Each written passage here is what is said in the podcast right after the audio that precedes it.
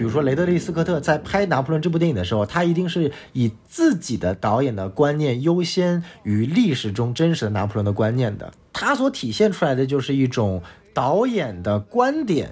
优于影片的真实案例的这样的一个导演观，这个导演观没有对错，没有优劣。而老马去拍这部电影的时候，因为他自己所处在的这个身份，包括这段历史对于美国本身这样的一个呃文明这个国家的一种，相当于说揭开遮羞布的一种感觉，他没有选择用一种导演本身的。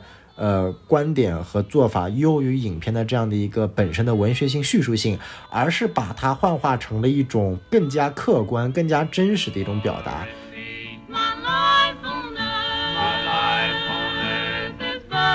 好，欢迎收听新的一期什么电台，我是小宋老师，我是王老师。哎，我们今天聊的这部片子呢，啊，当时筹备起来的时候，我们可是信誓旦旦。信心满满的要把它做好啊！因为那时候这部片子啊，可是非常非常稀奇的，居然要全球同步，包括国内也要上映。哎，那讲到这里，我相信大家已经知道我们要说哪部片子了，那就是老马马丁斯科塞斯的最新一部力作《花月杀手》。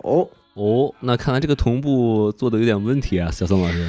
哎，这个王老师啊，你这个不知我们活在国内的人有多么的痛苦啊！啊，我这里指的痛苦，只指的是电影环境啊，其他方面都非常的开心，非常的优越，非常的自豪，非常的自信。哎，哎，这个这个可以可以，这期节目非常的安全。没错没错，你说他当时要是直接就官宣不引进也就算了，大家没人会想过马丁斯科塞斯的三个半小时的犯罪片能引进国内，关键是把。当时给了大家无限的信心，官方下场宣布引进，也过审了，结果就在上映前一周突然撤档，哎，简直是没有经历过如此大风大浪的这样的一个波折。对呀，我关键是我看的时候，我也是觉得，哎，没有色情，也不是很暴力，也没有那个什么，是吧？没有辱逼。是吧？然后 觉得这个电影应该很安全，而且经，而且同时还反映了这个美国帝国主义赤裸裸的这个对印第安人的暴行，是吧？说甚至应该我们提前上，对吧？然后结果发现，哎，好奇怪。没错，没错。关键是呢，这部电影是网飞发行的嘛，肯定是上流媒体的。那上流媒体呢，其实就意味着这个资源就扩散出去了。但是呢，他在上流媒体之前，还是毕竟是马丁的作品嘛，还是提早将近一个多月在北美有限定的这个。院线放映，那王老师应该是那时候院线放映的时候去看的，对吧？对对对，然后怕看不懂，还专门找了一个有字幕的场，哎，终于还是看懂了百分之七十，是吧？原来还有字幕的场吗？嗯，对。有一些是有字幕的场，嗯，好，但是声音还是正常的这个原声的这个英语是吧？对，幸亏是去听了，就就有字幕啊，不然的话，他们这莫名其妙的这种口音，我估计真的是，哎，听不太懂。当然了，这期节目也是好等晚等，终于盼来了，登上了网飞，哎，我们也终于这个时隔一个半月，将近两个月，跟王老师一起做了这档《花月杀手》的节目。另外，我们要郑重宣布一下。什么电台从今天开始正式入驻豆瓣啦！欢迎大家去豆瓣搜索“什么电台”，记住“台”是草字头的“台”，点击想听、订阅以及给我们电台五星好评哦。那我们就事不宜迟，开始今天的节目。那我们首先还是简单的跟各位介绍一下《花月杀手》大概的阵容。您给说一说。哎，那几个最这个明显的阵容啊，这个首先他的导演就是我们非常熟悉的马丁斯科塞斯。啊，那非常有意思的是，这是已经是他第二十七部叙事长篇作品了啊，可以说是非常的高产。我这里指的还只是叙事长篇啊，就是指他拍的是故事片，还不包括他拍了有将近二十部记录长片啊，还有其他乱七八糟的短片啊、商业片啊、广告片啊等等乱七八糟加在一起啊，可以说是目前整个世界上最高产的导演之一了。同时，这个信息量还能提取出一个信息，就是。叙事长篇啊，说明这个马老爷子非常喜欢拍长篇电影。没错没错，哎呀，看来王老师一定是被这部电影的时间片长所折磨的不要不要的了啊！对，这要不是为了做节目，真的有可能就不看了。是啊是啊，而且最关键的是呢，对于马丁斯科塞斯而言，这部电影也是他有史以来最长的一部电影，有三个小时二十六分钟。他的上一部电影呢，也是他拍的第二时间长的《爱尔兰人》，也不知道马丁最近是不是觉得自己这个这个年事已高啊，所以专门把大部分的精力全部放在电影里面了，也不舍得剪辑。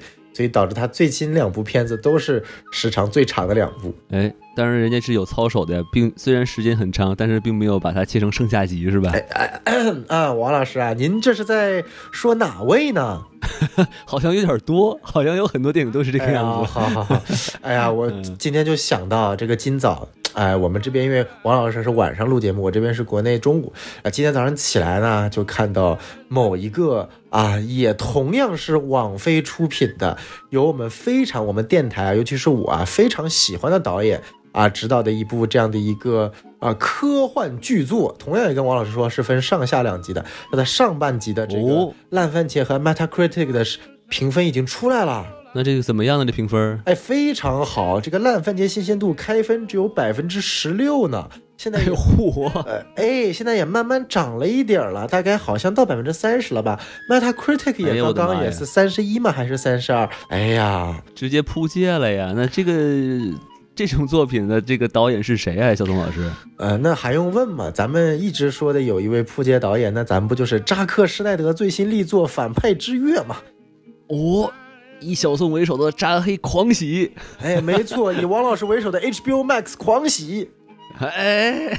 哎，双喜本期节目是竟然在前五分钟就达到了高潮，是吧？没错，没错，哎，所以说今天这个心情特别好，哎，但是我们还是话锋一转，回到咱们的这个花园杀手。哎，是是是，哎，然后同样的，我们讲讲主演。主演的话，特别还是介绍我们这部电影非常有名的三三大阵容吧。第一个男主小李子啊，小李子这也是他跟马丁斯科塞斯的第六次合作了啊，也算是马丁的御用之一啊。男配罗伯特·德尼罗，我相信大家非常熟悉啊啊，曾经被誉为这个星球上最能够演戏的这个男演员。啊，然后也是跟马丁斯科塞斯的第十次合作啊，可以说是超过小李子，这才这位才是马丁这个终身的这个真正意义上的御用演员啊。感觉这个马丁老爷子合作的这个影帝够多的呀。没错没错，但你们以为这个罗伯特·德尼罗就是跟马丁合作最多的一位这个工作人员吗？并不是，这部电影的配乐叫做 Robbie Robertson，他已经是跟马丁的第十一次合作了。哇！啊，也就是说，他之前为马丁的很多影视作品都配过乐啊，但是非常可惜的是呢，这第十一次也是他的最后一次合作了，因为 Robbie Robertson 已经啊已经去世了啊，Rest in peace 了。Yes，没错没错啊，那就看看罗伯特·德尼罗有没有可能在有生之年打破 Robbie Robertson 的十一次合作啊，再还 再来两次合作，这这就是比寿命的是吧？没错，谁活得长？哎，那我们讲过了这几位高寿的这个演员啊，我们来讲讲这部影片我所认为的定海神针啊，可能大家不是特别熟，但我也是认为非常厉害的一名演员，叫做 Lily Gladstone 啊，也是这部影片的女主角啊，演那个 Molly，没错没错，给人非常一种睿智沉稳啊，有智慧的女性啊，但依然被男性这个啊这个哄骗的团团转啊，充分体现了男性，尤其是白人男性的这个原罪主义。哎，这个说的很好，尤其是男性啊。哎，嗨嗨，这个那我们简单介绍这位演员啊。这个演员呢，他本身也是有印第安的血统的。他的父亲呢是北美这个印第安人，尤其是这个叫做 Blackfoot 啊黑脚部族的这个这个黑族。哎，没错，黑族啊，听起来怎么像魔兽争霸某某个兽族的氏族呢？是吗？你不觉得听起来更像山治吗？黑族山治是吧？哎嚯，哎呀，哎。这个恋足癖狂喜啊！哎 嚯，哎可以可以可以，挨不不挨着这都啊，全都不挨着啊！但是呢，他更牛逼的是他的母亲呢，他的母亲是一位白人，而且他的母亲祖上呢是英国首相。嚯啊！这个 Gladstone 是曾经的一位呃这个英国首相的姓氏啊，尽管他跟这个英国首相的这个血缘关系呢相对来说已经比较久远了。啊，但毕竟还是有这样的一个学员在的啊。然后刚刚他这个优雅的气质是有有就是有有根可塑的，是吧？没错，没错。哎，这个还是能够在影片中看出来了。包括如果大家有看过很多影片幕后的访谈，你会发现，呃，尽管说从呃这个星光熠熠的这样的一个呃受欢迎程度来说的话，小李子、呃罗伯特·德尼罗，甚至马丁·斯科塞斯是远远超过 Lily 的。但是在任何一个媒体场的这样的一个采访活动，或者说是那种呃面对观众的一些提问环节。每次都是 Lily Gladstone 的发言最能够让人觉得啊，这是一个有文化、有智慧、谈吐非常优雅，并且思想非常深刻的代表。他都比其他几位发表的内容要更加的深刻和更加的引人深思。哎，让人大家震惊啊！演员竟然还会有文化修养，哎，不可思议啊！没错，没错。嗨，您这话说的。啊，这个 A O 这是个 A O E 啊，没错没错。希望咱们的这个受众群体啊，这个听这期节目的不要有演员啊，如果有演员的话，咱们又得罪了某一个群体呢，王老师。哎，这个只能说文化修养这个东西呢，只有更高，没有最高，是吧？没错没错。哎，那刚刚前面提到的这些。啊，这个导演啊，主演啊，他们都有个共同点，因为目前我们做这期节目的时候呢，新一届的奥斯卡的提名还没有出，只出了金球奖的提名。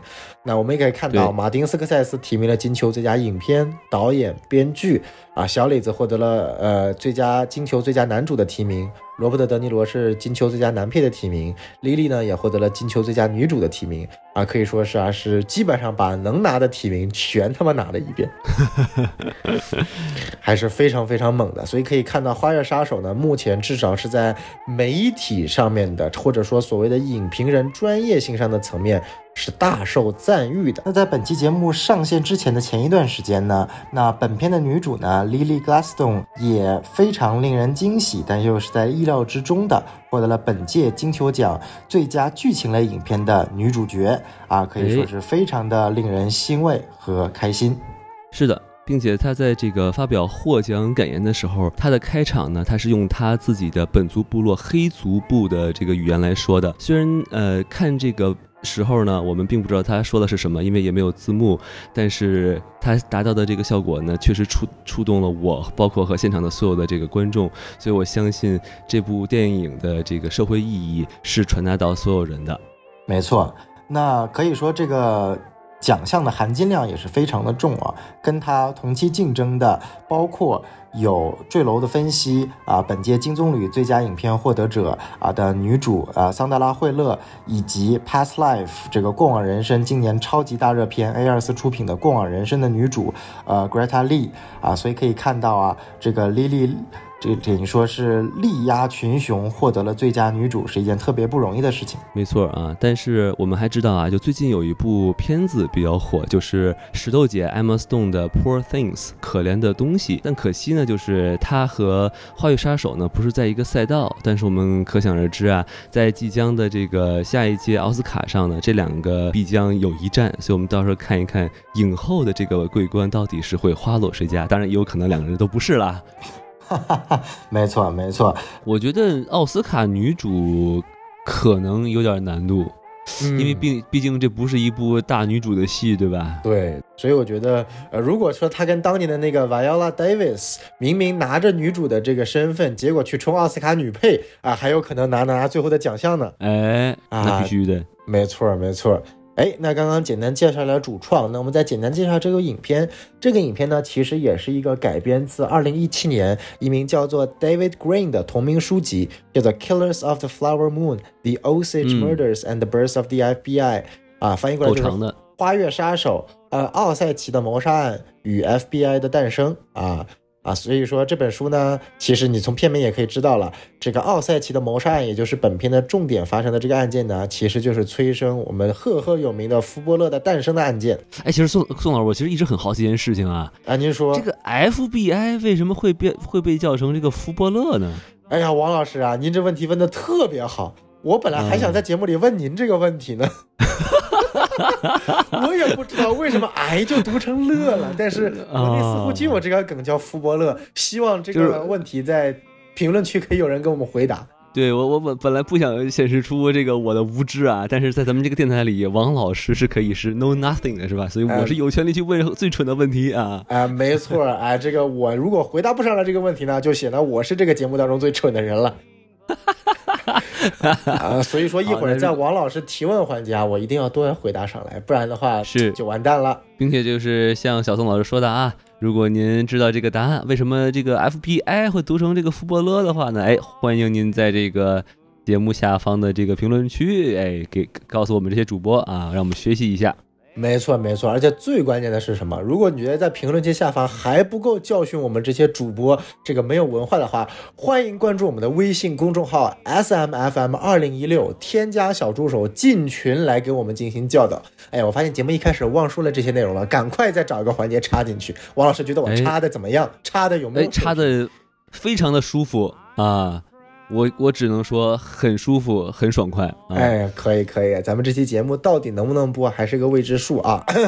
对啊，发发现我们这个期节目竟然是 Rated R 是吧？对，啊，而且这个回到刚刚说的书籍啊，这个 David Green 这本书的作者呢，同样有另外一部被改编成电影的啊书籍作品，就是《迷失 Z 城》The Last City of Z。啊，之前也是由汤姆·赫兰德主演的这样的一个片子啊，不知道王老师有没有看过？我是没看过那部片子。嗯，这是僵尸片片吗？不是，那那个是那个是僵尸世界大战 World War Z，它是 Lost City of Z，迷失 Z。我好像有个印象，就里面穿的很夸张，是吧？然后我没看过，我没看过，好像是去探索某个。就好像是探险片还是什么之类的，但是好像又不是那种很像那种《地心历险记》啊那种比较无脑的好莱坞式的探险，可能还有什么剧情吧，具体我也不是特别知道。完蛋了，我们两个人真的好无知啊！我觉得这个地方可以直接卡掉了，这个可以，没没有任何营养，这没错没错。哎，嗯啊，那其实呢。呃，这本书是二零一七年的时候，也是拿了很多的这个奖项，所以在二零一七年，这部电影马上，呃，这部书籍就马上开始了电影版的这样的一个筹备。当马丁和小李子进组了之后呢，其实可以看到，二零一七年到二零二三年经历了很长时间，六七年的这样的一个啊过程。那一方面是因为遇到了疫情的原因，但另一方面最大的一个因素，其实还是因为啊，在整个过程当中经历了大范围的这样的一个剧本的修改，从原著小说中的一个比较有意思的这个角度，或者说是一个比较怎么说一个好莱坞式的一个角度，转到了现在我们看到了从这个白人。黑帮罗伯特·德尼罗的这个侄子 Ernest 这样的一个主角，这样的一个身份的这样的一个转变啊，然后后面呢，其实后来又遇上了疫情，所以马丁就先拍了爱尔兰人。所以说，其实呢，这部影片的筹备是远远早于爱尔兰人的。那爱尔兰人只是从中间插进来啊，这个突然拍摄好的啊。当然，为什么他会？进行这样的一个剧本的调整、主角的更换、影片主题的这样的一个变化呢？我觉得我们也可以在之后的环节进行深入的这样的一个讲解。那我觉得我们还是首先，哎，我跟王老师还是进入这个电影评分环节吧。王老师，好嘞，好嘞，五分满分，您打几分？哎，这个轮到我说了啊。哎哎，这个电影呢，我还是比较喜欢的。就是虽然我看老马的电影不是很多，但是。呃，毕竟是名导嘛，然后就还是以一个非常，嗯，学习和这个瞻仰的这个感觉去看。然后呢，首先呢，电影时间是挺长的哈，但呢又不是很痛苦啊，可以属于这种无痛长篇电影啊。然后呢，并且这个电影其实观观感其实真的很有趣，因为它其实是呃有一种。就是给我们的观众是一种上帝视角，但是呢，我们看的就很像一场狼人杀，然后就是 哎天黑了，然后哎有人死了，哎到底是谁杀的呢？然后其实我们都知道，但是角色们呢，就有些人是装不知道，有些人呢是真不知道，所以真的是很像在看狼人杀，啊，没错，嗯，并且呢，这个呃小李子。他的这个演演的这个 Ernest 哈，嗯，我觉得演的还是不错的，因为他就是把这个男男主角的这个可爱啊和可憎的这个两面他都演了出来，嗯，对，然后呢，但就是我觉得有一点点让我觉得遗憾的就是，呃。这个男主有点蠢，是吧？我们 我们就不骂他了，就是确实有点憨，然后所以就觉得，呃，让小李子去演，就你就觉得，哎呀，就是 演的不错，但就不是特别喜欢这个这个角色，你懂我意思吧？嗯，都。都得得得都是什么人才能喜欢这样的一个角色啊，是吧？这不都得是什么傍着富家少女上位的男人看到了小李这样角色，说啊，我有共鸣了才能喜欢吗？哎，侧面反映出王老师啊，这个不是这样的男人，王老师是个顶天立地的男子汉。哦，就我这比较适合去看这个新蝙蝠侠是吧？哎嚯，哎哎，你也别带入富家人的身份了，咱不配呀。此处背景应该响起那个涅槃乐队的那个音乐是吧？没错没错。好，然后呢，并且就是电影，就是他很努力的，就是让观众去沉浸在这个印第安人的这个文化里嘛。嗯。然后里面有很多这种 Osage 语言的这种对白啊，甚至于有很多直接对白对白，他连这个字幕都没有啊，他就已经默认你已经学会了，我都交给你了。哎嚯！哎，这个土狼怎么说？说一遍你就你就得会。然后呢？那个，并且还有一些这种婚丧嫁娶啊，然后就是，嗯，你你看这个过程呢，就会慢慢会和这个印第安人的呃建立一种感情的连结嘛，会更容易入戏。我觉得这个其实也做的很不错。哦，然后这王老师，你不会看完了之后就放弃了自己的在华纳的工作，跑去大平原跟印第安人在一起了吧？我我我我有一说，我我我也不知道他们在哪儿，我想找也找不着他们。完蛋！哎呀，对，然后。最后再说一点吧，就是，呃，我觉得哈，就是最近我们大家都知道啊，什么小美人鱼啊，然后马上要出了这个白雪公主啊，是吧？就有，嗯，还有黑豹啊，就有很多这种，它带着一些政治正确色彩的这些电影呢，它都是在讲这个黑人，是吧？嗯，所以呢，咱们这个花月杀手呢，虽然它也讲的是少数族裔，但是由于他说的是印第安人，哎，你看，所以这就是一股清流，是吧？就是给大家换一换口味。哎，火！总结下来呢，哎，我给四颗星。哎呀，这王老师这个最后一个理由呢，就是说这个咱们看看厌了肤色比较黑的，让它降降低一下色度，一些棕灰色的再给您看看，是吧？这印第安人咱再看看，可以可以。您看我这个好好说，怎么 被您一说就政治不正确了呢？哎，那我就有这样的水平和能力嘛，对不对？毕竟在打分环节，我就是瞎搞的。哎，哎，那王老师，那小宋老师打多少分呢？这个呢，其实我的打分呢分数呢，其实跟王老师还是一样的，我也想打四颗星，啊，但是呢，介于今天早上又听到扎导的这个电影扑街了呢，所以我再加一颗星，啊，五颗星啊，送给咱这个 Netflix，哎呀，这个 Netflix 您太厉害了。啊，就是怎么都就既选中了马丁的作品，也选中了像扎导这样的作品呢？不得不承认啊，这个 Netflix 的选片这个负责人的一个眼光还是相当毒辣的啊。这个就是如果他们是五十五十五十的话，说明他们那个挑片不看眼光，看的是运气，是吧？哎，那说回正经的，这部电影呢，其实我也是还是相对来说比较喜欢的。因为呢，我个人的啊，我看了蛮多的这个之前的一些马丁斯科塞斯的作品。其实这部电影给我一个非常大的一个变化，就尽管说这部影片依然还是马丁非常中意的一些素材啊，比如说它本质上是一个犯罪片，对吧？它讲的是一个本身这个阴晴不定、很有矛盾感的一个主角进入了这样的一个黑帮的这个丛生的这样的一个。呃，领域或者生活空间或者场域当中，如何去生存，如何去发展，甚至到最后如何去，呃，活下来的一种一种电影啊，其实你可以幻视到他很久以前拍的这个《Goodfellas》，包括你你如果不纠结于题材，你也可以看到《华尔街之狼》这样的一些影子，就是《华尔街之狼》说白了是一群贪婪的人去割了，通过违法的手段割了一群。啊，说白了，一群股民的韭菜，然后赚钱的模式。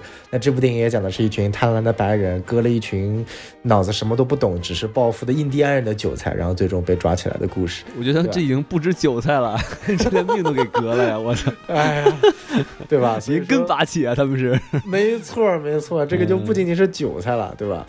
所以说可以看到，尽管题材类似，但是从拍摄手法看看起来的话，这部的马丁明显克制了很多。他没有传统电影当中一些花哨的一些炫技，尽管那些炫技是真的非常牛逼啊。我这里的花哨不是一个贬义词，但这部当中的话，你去看到拍摄一个相对来说。比较严肃的一个题材，又是涉及到这种比较敏感的种族话题，而老马自己又身为一个其实是当年压迫的白人的后代，他所选择拍摄的这个角度啊，是更加的呃。更加的尊重，更加的切入真实的一个视角，而非把它做成一个偏抓马、偏戏剧化、偏娱乐化的这样的一个作品。这是我觉得当时看这个影片，呃，很一第一一刷的时候印象非常非常深刻的这个一点啊。然后第哎哎，然后第二点呢，就是我觉得这影片还是我我认为还是比较对得起这个三个半小时的时长啊。就尽管它跟普通的电影它没有所谓的这个很很明显的三段式或者丝丝入扣的这样的一个情节设计，但是依然我认为是没有一个废戏的啊。我是没有这个福利在电影院看到，但至少在啊这个电脑面前看，我是一口气就一刷完了第一遍的啊，从晚上的七点钟刷到了晚上的十点半啊，这个也是非常非常的狠。是，对，然后我觉得非常非常重要的一点是什么？就是我也想聊聊这个男主啊。其实影片这个一开始的时候，说白了我就知道这个男主就怎么能那么蠢呢？因为影片的第一场戏就是当他投靠他的叔叔了之后，呃，他的叔叔还是舅舅啊，反正无所谓啊，就是罗伯特·德尼罗那个角色都是 uncle 啊，没错，哎，国外不讲这辈分，对吧？就是 uncle，他跟他说，哎，你喜不喜欢这边的这个女性啊？你想不想赚钱啊？啊，这个明眼人都看得出来，你把一加一拼起来，这叔叔就是在暗示他，咱这儿的赚钱方法就是娶了有钱的印第安女性，然后租她收人头费，哎，你就有钱了。哎，这小李子呢，他妈就是硬没听懂，哎，他真的是，哎呀，我喜欢他，真的就是我想给他当马车夫啊啊！小小李子说，我喜欢味儿好的，嗯，没错，哎，就是这。所以说啊，这个从一开始你可以发现是一个蠢萌蠢萌式的角色啊，所以在是是之后的整个故事当中呢，围绕他发生的一些事情就变得更加的呃黑白不清，更加的灰色。就比如说你有时候也分不清小李子是真不知道就变成了这个杀人犯中的这个帮凶之一，还是他其实知道装傻啊，这本身就变成了一种狼人杀的更高境界。因为一开始这部影片从宣传的预告片角度像像是什么，就是包括这个片名啊，很像是让你就是。拍一部呃悬疑警匪片，就有那么多人，我们来最后查查看到底谁是杀手，可能是小李子，可能是罗伯特·德尼罗，甚至还可能是个印第安人或者什么什么样子的，是一个标准的犯罪片的模式。但影片其实真正开始的时候，从一开始就告诉你了，从那段对话就告诉你了，真正的凶手就是以罗伯特·德尼罗为首的这群白人。哎，但小李子的思想到底是怎么想的？这变成了影片中的一个谜题，只能通过他的这个演技来看了。没错，没错。然后通过他的演技呢，你发现其实也很难判断出来，因为他演的呢，也真的挺像是那种蠢人的样子。但是我觉得，就是他至少是真的爱他老婆，这个是毋庸置疑的。嗯，我觉得这个可这些涉及到一些剧透的点，我们可以具体聊。对对，我觉得我们这个打分也打完了，我们就可以进入我们这个优缺点的环节了。那我们是是是，但是小宋老师，哎，小宋老师，我这其实还想问你一个问题啊，我不知道这个会不会影响您的打分哈？哎，就是我在看这个电影之前呢，我是有预期，就是说这个呃，马丁斯科塞斯是一个非常擅长拍黑帮片的一个著名的呃意大利导演，嗯嗯，然后呢。呃，我就在看这个电影预告片的时候呢，我就说，哦，这是一个讲印第安人的这种故事啊，感觉像是一个警匪片。我说，哦，这个难道是老马丁准备要跳出自己的舒适圈，去尝试一些不同的题材吗？结果就往里面一看呢，啊，好像还是这个 黑帮的感觉，对，所以我就是，嗯，我其实是无所谓啊，因为我看他看的电影也不是很多，但是作为那个非常喜欢老马的这个小松老师是吧？尤其是看了他那么多作品，你有没有一点就是小失望在这儿？就说，哎，老马还是没没有完太跳出自己的舒适圈，还在拍自己之前拍的类似的这种题材呢？哎，王老师这个问题问的特别好啊！这个一下子，这个王老师提问环节就提升了三个维度了。哎，哎，咱来回答一下。三个维度吗？啊，哎，我啊，这个第一个维度啊，啊，不是，这不是你提问的问题啊。我们我们从从 C 说还是从开始从 D 说呢？哎，我可以，这是这样的，因为呃，马丁他的作品呢，在往往期来看呢，尽管他非常擅长拍黑帮片，但他的作品依然是非常多元的。啊，比如说他拍过像《雨果》这样的一个偏儿童片，拍过像这个《沉默》这样的一个宗教片，啊等等这种类似的片子，也拍过以前一种偏的那种黑色喜剧片。而且我个人认为啊，就是《爱尔兰人》已经是他把传统黑帮片拍到一个这个所谓的巅峰，或者说就是一个尾声阶段了。对对对。而这次这个印第安人呢？呃，因为呃，也讲道理，是因为在看这部电影之前呢，我读了这本这个原著的小说啊，所以说呢，原著的小说本身它也不是一个完完全全的一个偏警匪片的一个探案的过程。当然啊，它的一部分很重要的是通过 FBI 的这个探员的视角去看整个过程，去抽丝剥茧的找。但它不像是传统的，比如说那种阿加莎写的那种啊，这个这个探索片啊，或者说那种悬疑片啊、探案片那种感觉。它更多的还是以小见大，去见整个当时的这个社会情况和白人所带来的这种恐怖统治。它是一种偏文化属性的这个作品。所以当时其实，在看这部电影之前，我倒没有那种特别强的说这是一部老马拍的一部类型片啊，反而我可能观感不一样的是，我很惊喜他又在《花月杀手》中把他那种比较擅长的黑帮的元素融在了一起，然后讲了一个不那么黑帮的故事，因为黑帮的故事的本质是黑吃黑，对吧？黑吃黑，直到被一个更大的黑吃掉，或者自己土崩瓦解。对吧？这是一个黑帮片所呃亘古不变的这样一个套路，因为总归有更更恶的人，或者说更黑的人出现。而这个片子其实是压倒性的，呃，最白的人最黑，而肤色黑的人其实白的有点蠢，对吧？真的从一张白纸，对，真的是有点蠢。当然，这种蠢不是说骂他，而是在那个我相信在当时的那个环境当中。他只能要么是装蠢，要么是蠢的也没有办法，他没有办法离开自己的土地，啊！但是至少人人都是人人都是刘禅是吧？哎，嚯嗨，没错没错，乐不思蜀是吧？嗨，哎，全都这个这个。没错，没错。所以说，在这个环节当中呢，我我的反应反而是啊，还比较有惊喜的，看到马丁会把一些他过往擅长的元素融合在了一些我个人认为对他来说比较有挑战的一个呃主题当中。这个其实我我我，因为我看这部电影当中，其实我有点担心的，因为这个主题呢，它真的不太好拿捏。呃，尤其是讲印第安人的，因为讲印第安人的主题呢，呃，你过于这个呃强调印第安人的无辜性呢，又会偏向另一个层面。然后按照原著去拍呢，就拍一个 FBI 白人探警去解决了很多事情呢，又变成一种白人救世主的一种层面。所以说，但是结果影片从这个角度来走，我还是比较喜欢。嗯，好。感谢小宋老师的回答，哎，好嘞，好嘞，那我们就继续去聊一聊这个优缺点吧。在此处也可以画上一条剧透线哈。接下来，如果您还没有看过这个《花月杀手》这部电影的话呢，还是请您花这个三个半小时，哎，欣赏欣赏完这部电影，然后再来听我们的这个评述啊。没错，哎，三二一，投起。好，那我觉得刚刚我们前面也聊到了小李子的关于他这个角色和演技，那我们要不就先从演技部分来看看，您觉得，因为这部电影当中的小李子的演技，在很多人看来就是两极比较分化，有人觉得演得很好，有人觉得还是一副拧巴脸。王老师是怎么看呢？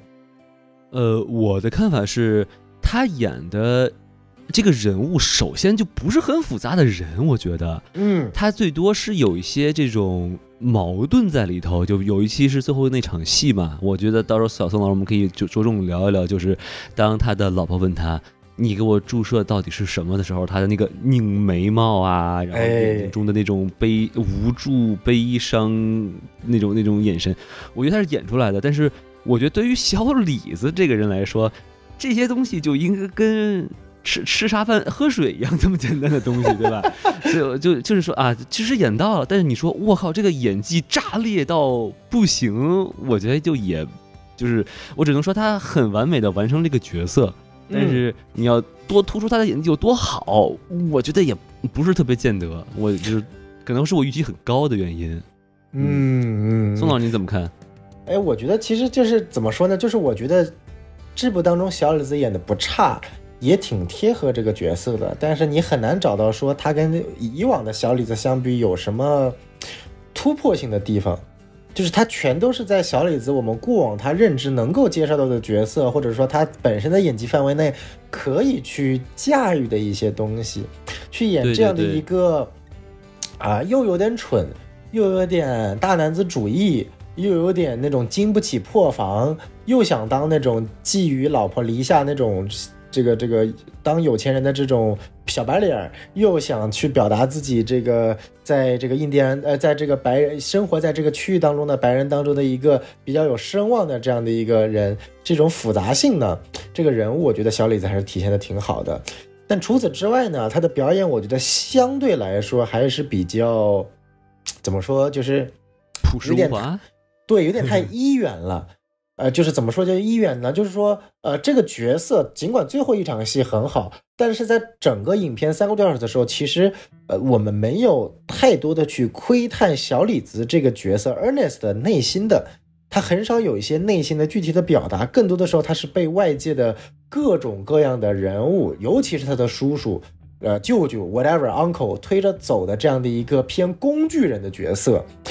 呃，当然这有，我觉得这有可能是本身这个人他就是个工具人，因为你想他就是一个退莫名其妙就退伍的一个就是步兵嘛，对吧？而他甚至都不是一个士兵，他就是一个厨子，是吧？虽然厨子也不错，对吧？但是就是。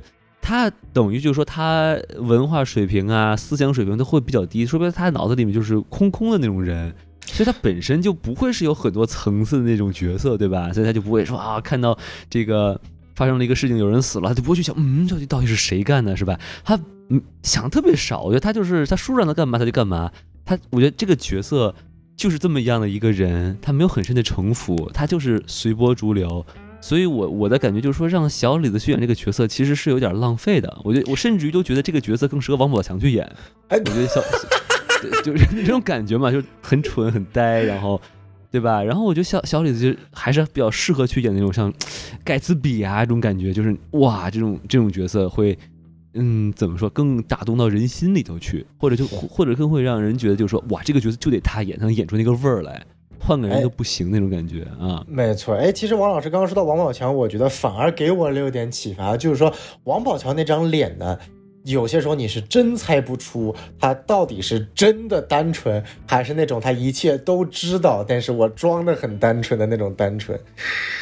就是我觉得你你你让王宝强去演这种类似的角色，反而会有更加的一种复杂性。就尽管我不需要对王宝强有太多的这个角色内心的描写，但他的这个脸、这个眼神，尤其是当年他在那个我不是树先生的那一段，就是你就能感觉得出来。哎，当如果说观众去审视这个角色的时候，你到底知不知道自己是帮凶这一刻的时候？观众其实也会被那种复杂性所所所所所震撼的，就衍生出那些所谓的这个细思恐极啊，那种营销号式的这种宣传手段了。而且而且，我觉得这个角色其实也是一个比较呃不太好选角的一个角色，因为首先呢，他这个角色要吃软饭，所以他的形象不能太差。嗯。但问题是，他要是太帅呢，又不是很符合这个人的背景，对吧？就是一个啊是没什么文化乡下来的的一个一个。呃，因为这个什么胃穿孔是吧，然后下来的一个一个人，所以我觉得他为了让小李子去符合这个角色，你你你有没有发现他专门为把他这个牙就做的很烂，就把？他牙化妆弄的一口烂牙啊，然后小李子一直就是嗯。保持一种就是地包天的这么一种嘴型嘛，然后没错，操着一种很很怪的口音，就是哇，你这演人涂，不不然你太帅了，你也再涂点儿，肯定就是肯定是导演就这么在指导这个这个演员，所以我觉得，嗯，我能感觉他确实想演出那种感觉，但是怎么说呢？纸是包不住火，是吧？这个是金子总会发光，对吧？哎，没错没错，而且我觉得就是这个演员啊，就是说，就说白了，他没有太体现的出来。他作为一个小白脸的一些技巧，哎，对吧？就是如果你想上位，就是他跟女主成的太，太轻易了。就是说，呃，如果你拿正常的小李子来说，有这个帅气也就算了，这毕竟是五十多岁的小李子，对吧？演一个三十多岁的人，然后呢，嗯，然后呢，他还像您说的是个设计成这个地包天，一口烂牙，就已经毁容成这副样子了。这个女主怎么就再加上他那副蠢到一定境界，也没点油腔滑调去调戏女人的这种，就是这种取悦女人的这种能力，那女主凭啥作为一个当地的大富婆啊？我相信有很多白人男的也。追他嘛？那凭什么他就选择男主呢？对不对？还还还天真的认为男主是爱我的。It's not money, it's love。我觉得女主有可能是被小李子的真诚所打动，因为小李子直言不讳的在第一次约会的时候就跟他说：“哎，我喜欢钱。” 你说：“哦，这个人，你的真诚打动了我，是吧？”霸道女总裁突然心中一动。坏了，这是心动的感觉啊！可恶啊！哎，那我就把自己杀了吧，这样我的人头税就给你了，你就有钱了。哎呀，可恶！难道我这就要沦陷了吗？真的是太羞耻了啊！我操，我们两个把脑补成一部玛丽苏 玛丽苏神剧，我操！啊，而且而且，我觉得有一点特别搞笑的是，不知道王老师还记不记得，就是一开始他们俩在车上，就那时候小李子的 Ernest 当那个司机，然后 Lily 坐在，嗯，就是 Molly 坐在后面的时候，那个呃 Molly 不是嘟囔了一句印第安原住民的话嘛？然后小李子就说：“你是不是在说我是 handsome devil？我操，这个帅气的魔鬼。”然后，然后那个茉莉就是这个放声大笑那一段。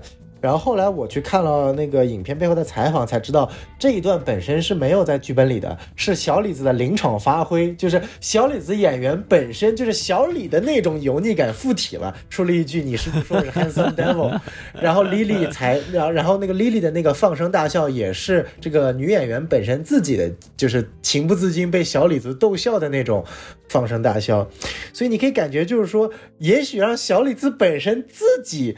就是自己上这个角色，甚至都可能比他演的好，因为小李子自己本身就很油嘛，对不对？他有那么多超模的朋友，肯定因为他自己，呃，除了他本身很帅，又有很多钱之外，他真的搞定女人这一套，他会一些所谓的油腔滑调，也是一个不算贬义词的油腔滑调，就是懂得如何去取悦女女女性。但是 Ernest 这个角色似乎就除了小李子附体的这一段之后，你根本感觉不出来他到底哪点能够取悦女性。对，就觉得他一直在犯错，一直在犯错，没错，看他慢慢的就是走走入了自我毁灭。哎呀，对，所以我觉得这个还是还是蛮有意思的。对，而且这他的蠢的地方，其实还有一点可以可以说，也也也是优点，就是他其实贡献了很多笑点。我不知道您有没有印象，就是说他被那个联邦调查局抓进去之后，然后他不是把那个 Blackie 那个小黑子给拉过来。他就慌了嘛，他说，他他就跟联联邦调调查局的这些官员说。我我能跟他单独聊聊吗？然后当时我看着我就笑了，我说我操，哥们儿，你这做派不小呀。然后然后问题是还真让他们俩单独聊了，我在，当时我就不行了。哎，你只能说那时候 FBI 还刚建立吧，可能大家都比较单纯。操，不是，我觉得那个时候应该是就觉得 Blackie 应该都招了嘛，所以也无所谓什么串供不串供，只是就觉得他还能闹出什么幺蛾子来嘛。哎，这真特别的搞笑。没错，没错。哎，那聊完了小李子这个角色，不知道王老师是怎么看这个女主这个角色啊？作为一个呃演员，也不是很大牌，就其实都连所谓的呃有名都不是很有名。但是从演员的适配度来说，我觉得还是非常适合这个角色的。王老师是怎么看这样的一个角色的设计呢？我觉得这个角色太贴切了，就是简直就是为她设计的。就是首先，这个女士的这个表演是没得说的，无论是。一开始的这种优雅，然后自信，然后还带着一点点这个孤傲嘛，对吧？嗯。然后到了后面的这种，呃，和 Ernest 的自己这种爱情的那种甜蜜，是吧？那个笑得非常非常的开心，然后，呃，抱着自己的孩子啊，拥着自己的爱人啊，然后到后面的那种就是家人一个一个离去，他那种绝望、那种痛苦，然后呢，最后再到就是审判之后，他看着自己曾经的爱人。当然，那时候他他可能也爱着他，但是他终于看清楚他的这个，就是这个面面孔下到底是安着什么什么心之后，然后对他的那种失望啊，然后那种冷漠呀，然后哇，这个真的是演的太好了，而且他这个就是角色也是有这个糖尿病嘛，并且就是爱吃甜食啊什么的，然后她这这个女女女的正好也是胖胖的，对吧？也就是完全从任无论是从这个任何一个角度都觉得我靠贼贼贴切的这个这个角色，所以我觉得选的是真的好，而且演的也真的好。没错。哎呀，这个怎么说？就是在影片看影片之前呢，就是我的重点全在小李子和罗伯特·德尼罗两个大影帝又如何飙戏身上。然后看这部影片之中呢，我就感觉就是我根本就不想看小李子这么蠢蠢的角色。然后罗伯特·德尼罗这个角色，因为影片一开始就告诉我们他就是个大反派了，就是他这个人物本身就没有太多可以去塑造的地方，演是演得很好啊，他把这种这个这种白人男性的这种伪善。和那种其实的穷凶极恶都演得很好，奸诈是吧？有时连自己人都不放过那种。没错，没错，他跟小李子还上了一段这个 S M 戏份呢，是吧？小李子屁股一撅，哎，罗伯特·德尼罗一打说：“哎呀，叫你抢走我的马丁·斯科塞斯，让你知道谁才是马丁·斯科塞斯最御用的男主。哎，当年马丁就是这么打我屁股的，老子也打打你，我操，对吧？就是这一段还是非常非常的带感的。但是除此之外呢？”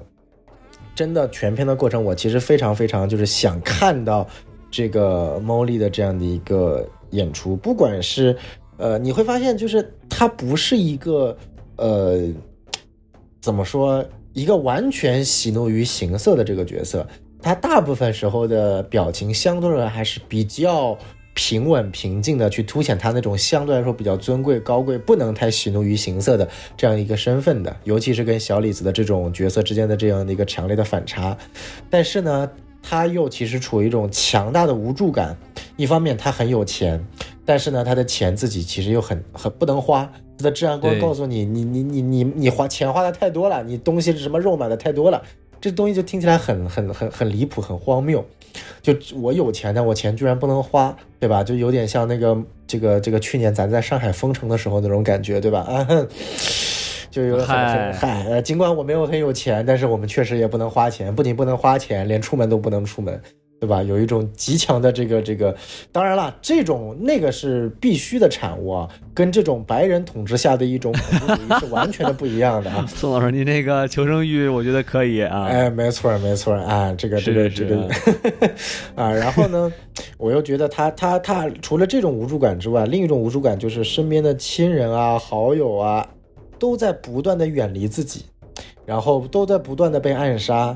然后他听闻自己妹妹的死，听闻自己亲人的死的那种一瞬间的呃那种崩溃，其实也演出了那种他没有办法再继续忍受啊。其实他也是一个正常人的这样的一个情绪的一样的一个变化。然后到最后影片的后半段，其实我一直在在想一点。就是他到到底有没有发现 Ernest 在给他注射的东西是毒药？就是他有没有觉得 Ernest 在害他？这个是影片最后一个小时，我一直想通过他的表演所去猜测的这样的一种感觉。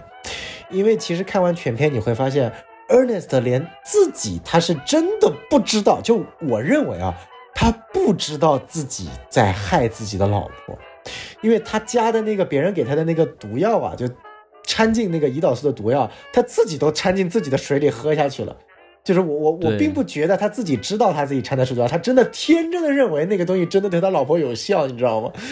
但是但是他我我觉得我觉得他他知道他知道啊，你觉得他是知道的是吗？对，我觉得他是知道的，因为那个台词上就是在那个呃，Hell 那个就是。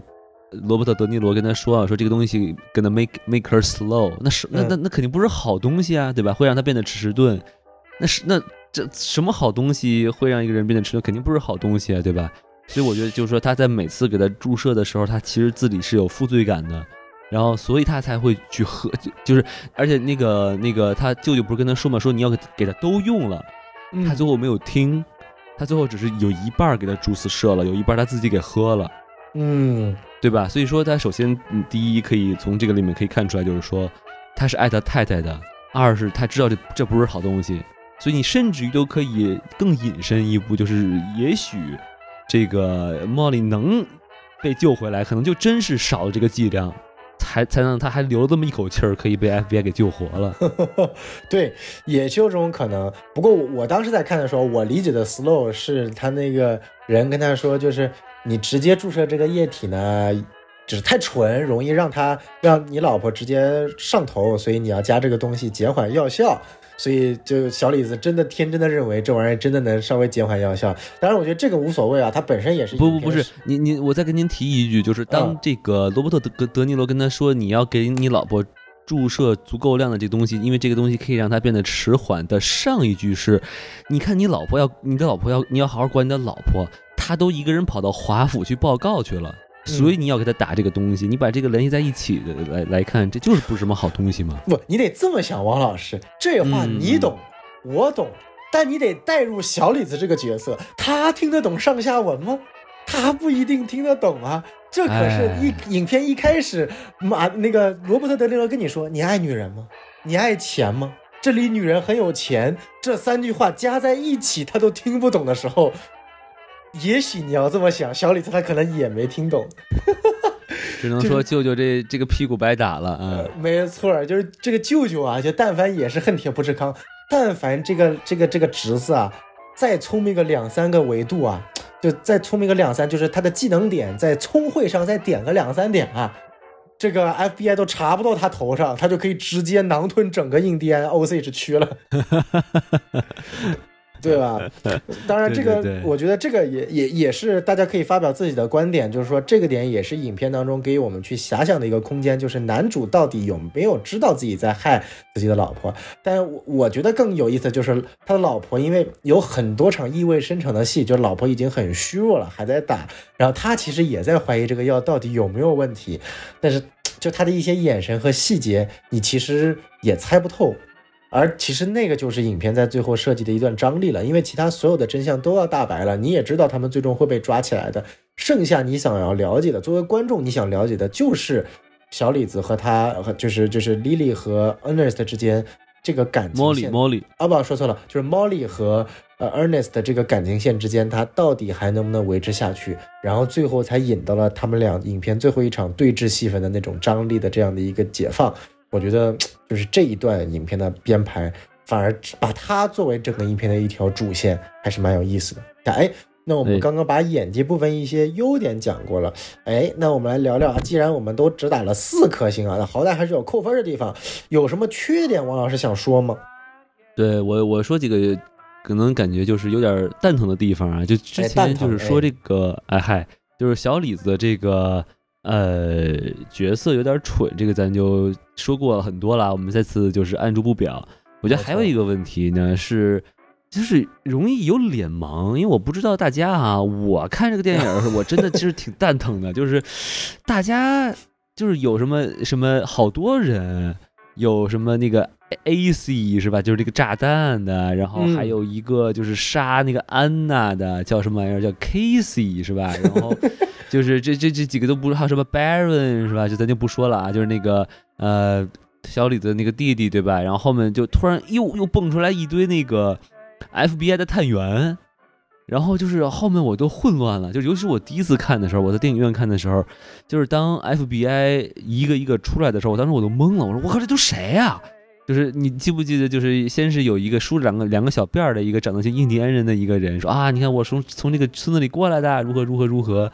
啊，然后什么又去他们又去办那个啊什么保险什么的，就一下又出现了好多好多人，并然后并且那个还有那个什么那个私家侦探，然后还有什么就是都是胖胖的什么的，就是我我就又是都分不清楚啊，然后直到我看第二遍的时候，我才明白哦，这个人是这个人，然后所以我就觉得在第一遍看的时候，我觉得就是有点分不清楚，然后尤其再再再说一下，就是这个罗伯特·德尼罗。的的那个扮相和那个马丁斯科塞斯长得太像了，就尤其最后那一幕舞台剧的时候，当那个马丁斯科塞斯上台的时候，我以为是那个 那个罗伯特德尼罗又上来了，我说 哇哦，这是怎么回事？啊，难道他反难难道这其实是他自编自导的故事吗？还是怎么回事？哦，这是个戏中戏中戏，对，就是。变成了那个叫什么 Stereo Stereo City 是吧？那个嗯，没错没错。对，结果发现哦，那是老马，所以我就觉得这个对于这个脸盲患者来说有点痛苦，因为人实在太多了，而且好多人都长得很像。哦，所以王老师这个这个一科缺点打的主要是这个脸盲症犯了，对吧？说明这个王老师啊，对于白人的脸啊没有特别高的辨识度。那由此判断出王老师啊有这个白人种族主义的问题啊啊，你歧视白人。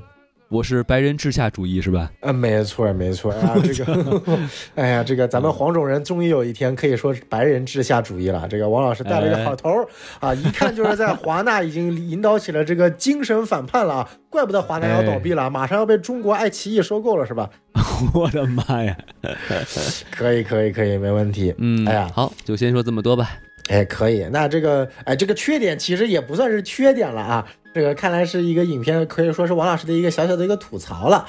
那我其实再说一个小小的一个缺点啊，就是呢，我我个人觉得呢，就是说，呃，老马还是有点，因为他在网飞上面上呢，有点太放飞影片的节奏调度了。其实，但凡你缩个半个小时，中间的很多啊小李子去乱乱跟别人谈呀、沟通啊，一些凶杀案的一些细节。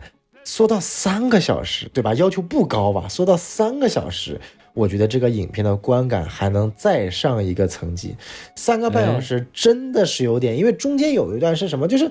他也没有任何的悬念，我们大家都知道是谁杀的，也都知道为了啥。你又把这一段表现出来，哎，知道你是为了要去非常深刻的还原当时那种恐怖氛围，但我觉得吧，还是有点儿，嗯，太把电影当做一种纪录片的元素拍了。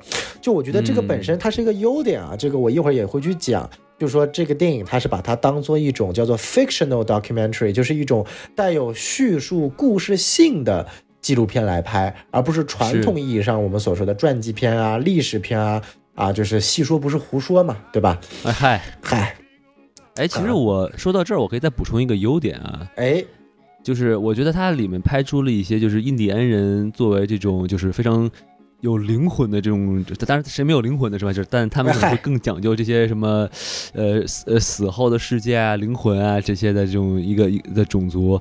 然后呢，他们就是有就什么快死的人会看到猫头鹰啊，嗯，还有就是他那个猫莉的妈妈呃丽兹死的时候，哎，看到好像看到一个裸男是吧？当然这肯定是可能大大大概意思应该是一个什么神神仙之类的。然后旁边有一对老人，应该是他的父母吧？然后他就很高兴站起来呀，然后拍拍屁股就走了。所以我觉得这个其实。就做的还是挺不错的，可以看到，就马丁还是非常非常的深入了解过他要去拍的这个文化，而不是只是把它当做一个，呃，有价值的题材，或者说只是一个能够去哗众取宠的题材。当时拍这个片子的时候，他们是真的深入了现存的 Osage 这个原住民区，也获得了当地的这个政府人民的支持，给了他很多大力的帮助，一些文化上的一些调整，甚至很多剧本上的一些细节的这样的一个支持。所以可以看到，这部电影，你真的不能把它简单当做一部像很多好莱坞大片一样的政治正确电影，它是真的希望能够去把这个影片当做一个很好的。啊，都不能叫做教材，就是一个给大家去重现当年那种白人恐怖主义、霸权主义和资本主义的一种，呃，生态如何去荼毒这个印第安人的这样的一个情况，去真实的体验出来的啊。当然了，这是一个优点，那就提到了我刚刚所说的那个小小的缺点，就是你但凡再缩个二十分钟、半小时啊，可能这个影片的一个口碑或者是一个适配度还能更好一点。啊，当然了，到了马丁这个年龄和阅历和阶呃这个这个级别啊，他也根本不需要 care 我们这些人所谓的一些建议和想法和大众所谓的，毕竟而且奈飞投资他也无不用 care 时间，对吧？就我觉得，对老人家人家人家说老子这么大岁数了，拍一部少一部是吧？你还这么多屁话，好好看就行了。没错，但这也是确实导演水平的牛逼啊，对吧？网飞不管，老子随便拍三个半小时能出来《花园杀手》。某些导演网飞不管，随便拍三个半小时，还他妈得分成两部电影，他妈一部电影还评分这么差，对不对？孰优孰劣，高下立判呢？哎，还宋老师对于这个这个扎导是真的。一定要 Q 一下啊！啊，对，这个这个这个好久之前都是虚空锁敌呀！你好不容易你的新电影这个评分出了，对不对啊？咱不锁锁敌呀，都无愧于当年我们这个评论区那群扎斯林对我们的轰炸。哎呀，哎，欢迎扎斯林继续在这期节目下面跟我们跟宋老师对线啊！对，没错，而且啊，之后啊，这个我跟王老师还有一位特殊嘉宾啊，还会做一期马丁斯克塞斯的付费节目啊。哎，特别欢迎你们买了这期节目之后呢，在评论区轰炸。哎，你们只要买了，你们爱怎么轰炸，爱怎么骂怎么骂，对不对？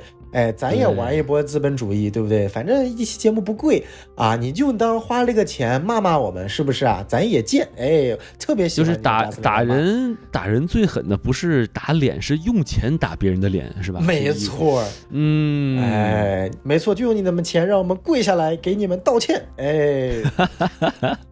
好，哎，那我们聊完了这个优缺点啊，我觉得其实，呃，今天找王老师过来，我们一起做这期节目呢，其实不仅想聊聊这部电影本身呢，也是因为王老师现在还在美国啊，其实真真实实的正在经历那种被美国帝国主义、霸权主义、白人至上主义、资本主义所荼毒的这样的一个弱势群体所代表的一个水深火热的环境啊，跟我们这些目前。哎，生活在国内的，你像王老师，呃，是我呀，孔老师啊，西多老师啊，大老师啊，我们都生活在国内这种非常优越的氛围的。你们都是受不了这边的压迫，所以你们就回国了，是吧？没错啊，所以说呢，像我们第一个延伸话题啊，就可以聊聊这个王老师啊，作为目前亲身经历的这种人，这个这个这个人啊，你怎么看待这种白人至上主义对于咱们其他种族的掠夺呢？我的天呐，这个东西怎么说呢？我觉得作为首先作为华人来说，其实呢 还行。对 对对，就是比这个呃黑人和这个印第安人来说呢，我觉得我们华人应该算是好点儿。华人可能大规模进入美国，应该还是在就是旧金山出发现的金矿是吧？然后就有很多很多华人去了旧金山去淘金。我觉得，然后呃有很多这种华人就是打工，然后工资很低呀，然后压榨华人啊什么的。我觉得这个其实是也有也有在美国的中就华人的这种血泪史嘛。但是我觉得就是我们可以。呃，不聊我们就是华人或者亚洲人的这个，因为这个我们可以分开再聊，对吧？主要这个电影聊的是印第安人嘛，所以我们其实还可以就是呃聊一聊刚才我提到另外一个种族啊，就是这个呃黑人是吧？大家都众众所周知啊，这个黑人其实对于这个美国能有今天的这个世界霸权，绝对是做了很多的贡献啊，毕竟是。当年他还是奴隶的时候，那等于就是免费劳动力嘛，对吧？那就是没错，钱基本上就是白来的。呃，然后当然就是当他们就是呃经过这个，除了被当奴隶使唤以外，然后经过非人的待遇呢，还有一些大屠杀，其实也发生在这个黑人身上。啊，其中最有名的呢，我不知道宋老师听没听过，就是这个叫图尔图尔萨 Tulsa 大屠杀。哎呀，非常熟。这个这个大概是什么事儿呢？我简单的就是给听众朋友们说一说哈，就是在这个二十世纪初，哎，同样也是在这个州叫呃俄呃俄克拉荷马州是吧？我们这个今天这个话语刷手也发生在这个州啊，这个那这个州事儿 真真的是不少，在这个叫托托尔萨的这个市，然后有一个区叫 Greenwood 格林伍德区，呃，这个这个区呢。它其实还有一个白呃别名叫黑人华尔街，为什么会有这个称呼呢？是因为就是在二战之后啊，然后有很多种高学历，然后会有一定财力和一定阅历的这个黑人呢，在一起呢，就把这个街区呢就建立的非常非常好，大家非常的富庶。然后呢，就是大家也知道哈，那个时候美国大部分地区是种族隔离嘛，那这个什么咖啡厅呢，那黑人都都不让进，然后这个。呃，公交车黑人也不让进，但是就是在这个街区，他专门就是有黑人自己开的这个理发店呀、牙医呀、银行啊、百货店啊，然后反而就是他们的这个日子过得比白人还要好。哎呀，这个做对于这个自诩为这个天之骄子的这个白人，他们就看不下去了。说你们这个黑人怎么能过得比我们还要好呢？是吧？我我我受不了了，是吧？然后呢，等于就是说这个。两个种族之间的这个积怨就由此慢慢就埋了下来，呃，然后并且在这个一九二一年的时候呢，有一个黑人小孩，他是个擦鞋匠，他可能就因为尿急啊，着急上电梯，可能就是冲撞了一个白人女孩，结果呢，这个人就就被逮捕了，然后马上就引起了当地很多白人的这种暴动啊，都说我操，这个人出来我就弄死他。那这个黑黑人老大哥们也看不看不下去了，说我操你这人还是个孩子呀，是吧？这个。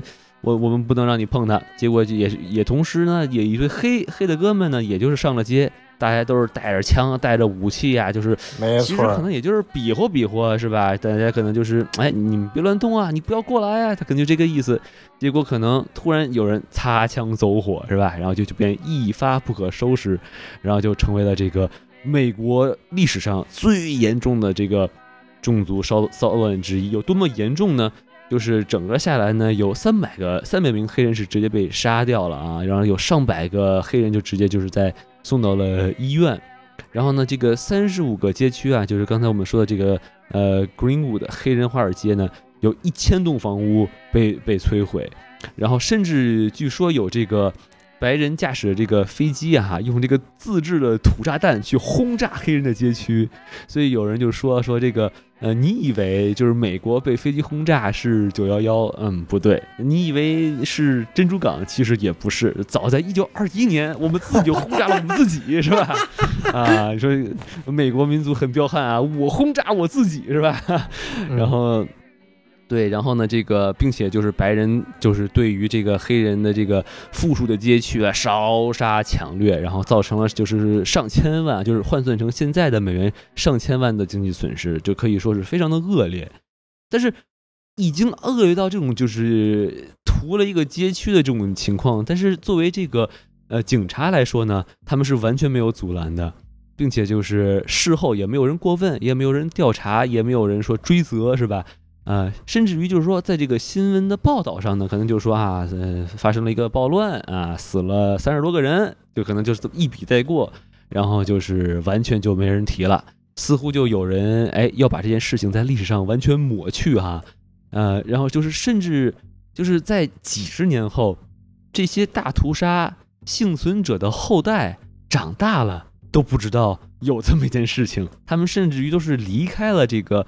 呃阿克霍马到了其他地儿上学，别人就问他说：“哎，你们这是不是有一大一九二一年是不是有一大屠杀呀？”然后那人说：“啊，我们那儿怎么可能会有大屠杀呢？是吧？因为整整这个这段时间，就是所有的人都对此事就是噤若寒蝉，没有人敢提啊。”然后直到就是这件事情的七十五年之后啊，一九九几年的时候，才重新被一些人挖掘出来，然后进行了反思，然后重新把这这个大屠杀重新又写在了这个美国的历史的各教科书上。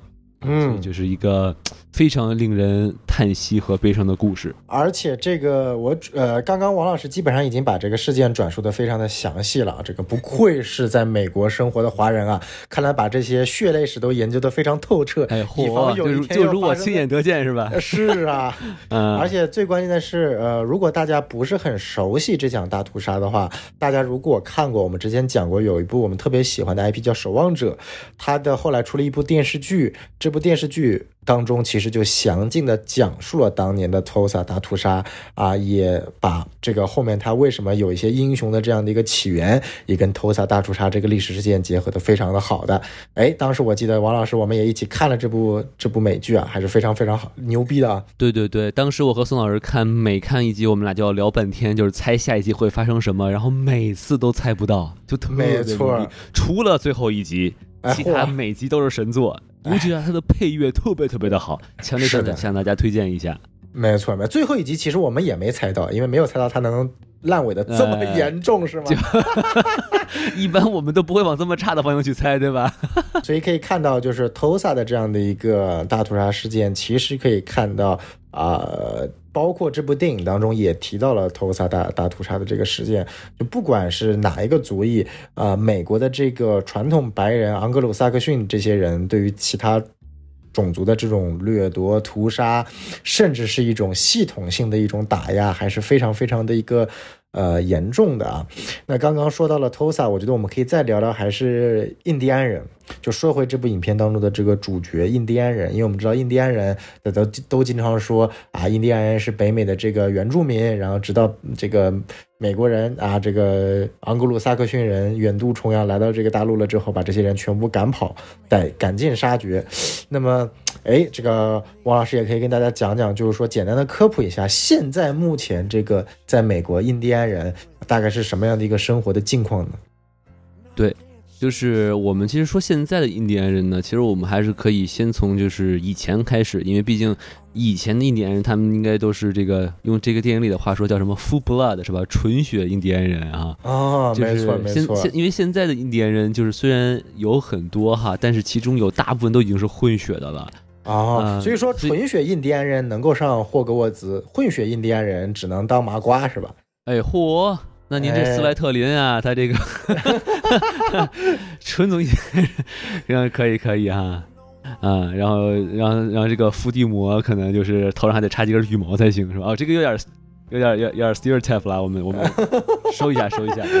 啊，就是说，在这个一五零零年左右啊，就是十六世纪的这个时候，呃，美国应该就是在北美地区吧，应该大概生活着这个五千五百到一千万印第安人，呃，整个美洲大陆呢，可能大概有三千万的印第安人。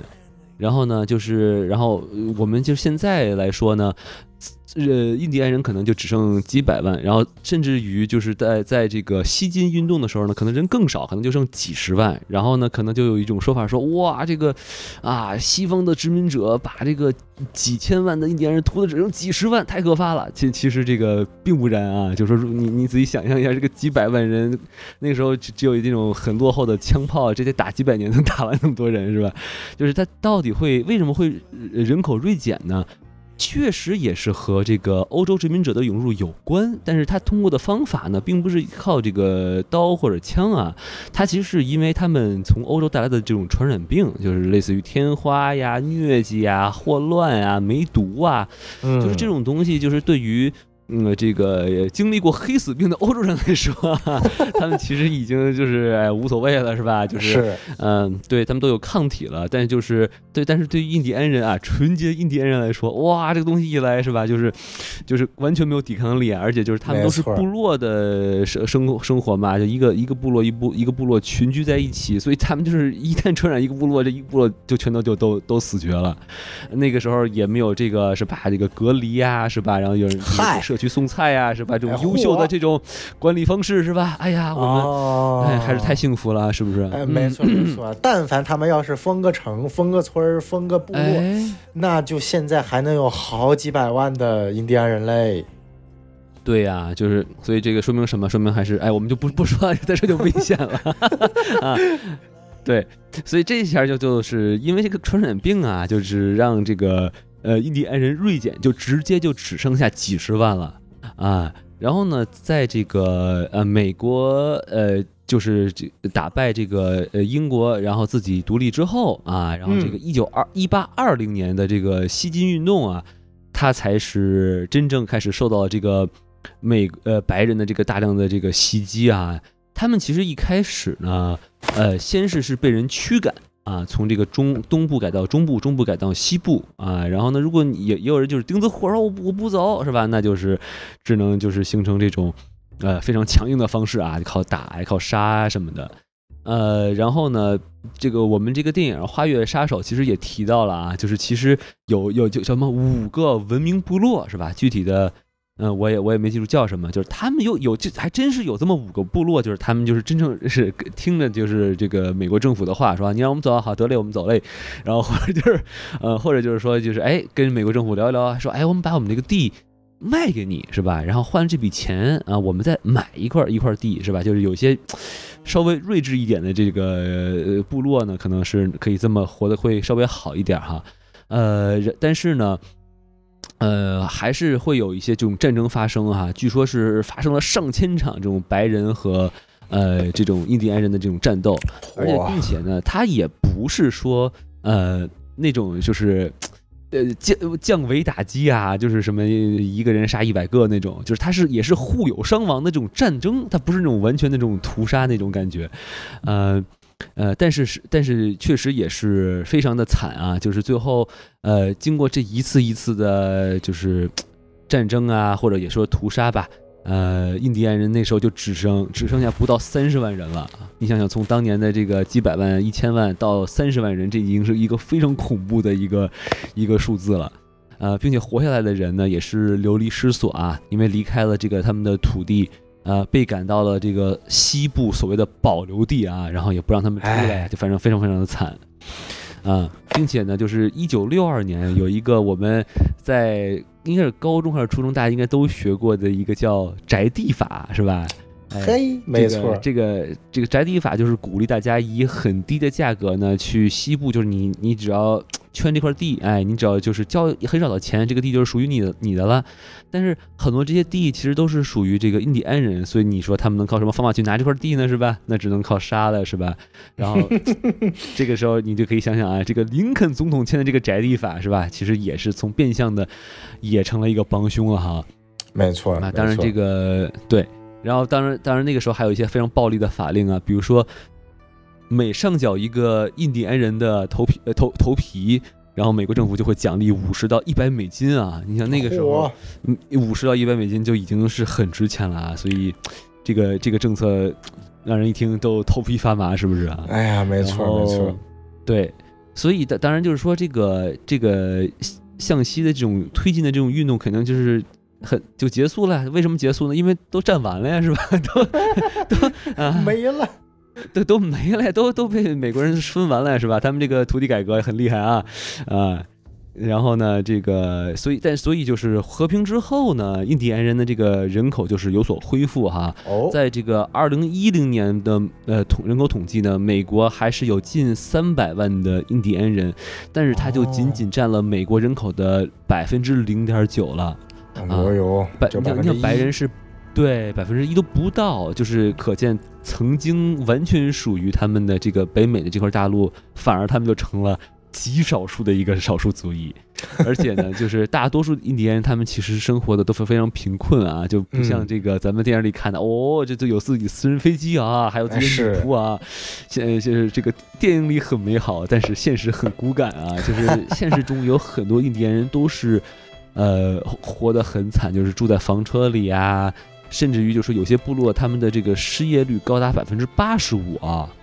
哇哦，啊，所以这确实是很悲惨的一个现状。哎，这么一比啊，我们现在这个社会青年的失业率呢还是比较好的，对不对？尽管年年都在升高，但是跟人家百分之八十五一比，还是小巫见大巫啊！所以说呢，我国还是这个这个非常可期啊，非常有发展，非常有前途的。是的，是的啊！如果是呃发现自己竞争力不够，那你只能就是李佳琦说的好，是自己不够努力，是吧？没错，多找找自己的理由。工资为什么没涨，对不对？哎，印第安人被屠杀也要多找找印第安人自己的理由。你为什么屠杀白人？对对对，就其实是印第安人，其实那个时候有些印第安人也是有枪的嘛。我我是说，就是在那个一八几几年的时候。是，所以对，虽然就是大部分人是呃用还是用什么刀啊、枪啊什么的，但是是有一些这个呃印第安人的部落，他们是是有枪的，嗯，所以甚至于是有一些呃战役啊，就是是这个印第安人把白人的部队全灭啊，甚至还有这样的战役，哇，他们还是很有很有意思的啊，并不是单方面的被屠杀，嗯，没错没错。关于印第安人的话，其实如果大家有兴趣的话，我可以推荐给大家一部电影。是历史上第一部完全由印第安人制作、印第安人出演、印第安人导演、印第安人编剧的这样的一部纯血原生态印第安电影，叫做《Smoke Signal》，啊，就叫烟火讯号。呃，是一部相对来说记载了一对印第安人兄弟之间他们的成长发生的故事。你可以就把它当做一个 coming of age 一个青春片去看，但是其中也融入了很多印第安人的土著的元素，他们的精神、他们的文化信仰，也讲到了他们目前生活在这个社会当中遇到的种种困难。可以通过那部电影更好的从印第安人自己的视角去看看他们现在所遇到的困难啊，推荐给大家。哎。讲述印第安人自己的故事啊！哎，没错，里根里根楞，嗨嚯！哎呦，文化这个文化文化文化入侵牛逼！哎 嗨，所以我们其实说了这么多啊，宋老师，我觉得其实我们可以总结一下哈，因为就是无论是我们刚才聊的这个托托萨是吧，是黑人被被白人屠，然后还有这个呃印第安人呢被白人欺负哈，被白人杀，呃，其实都是。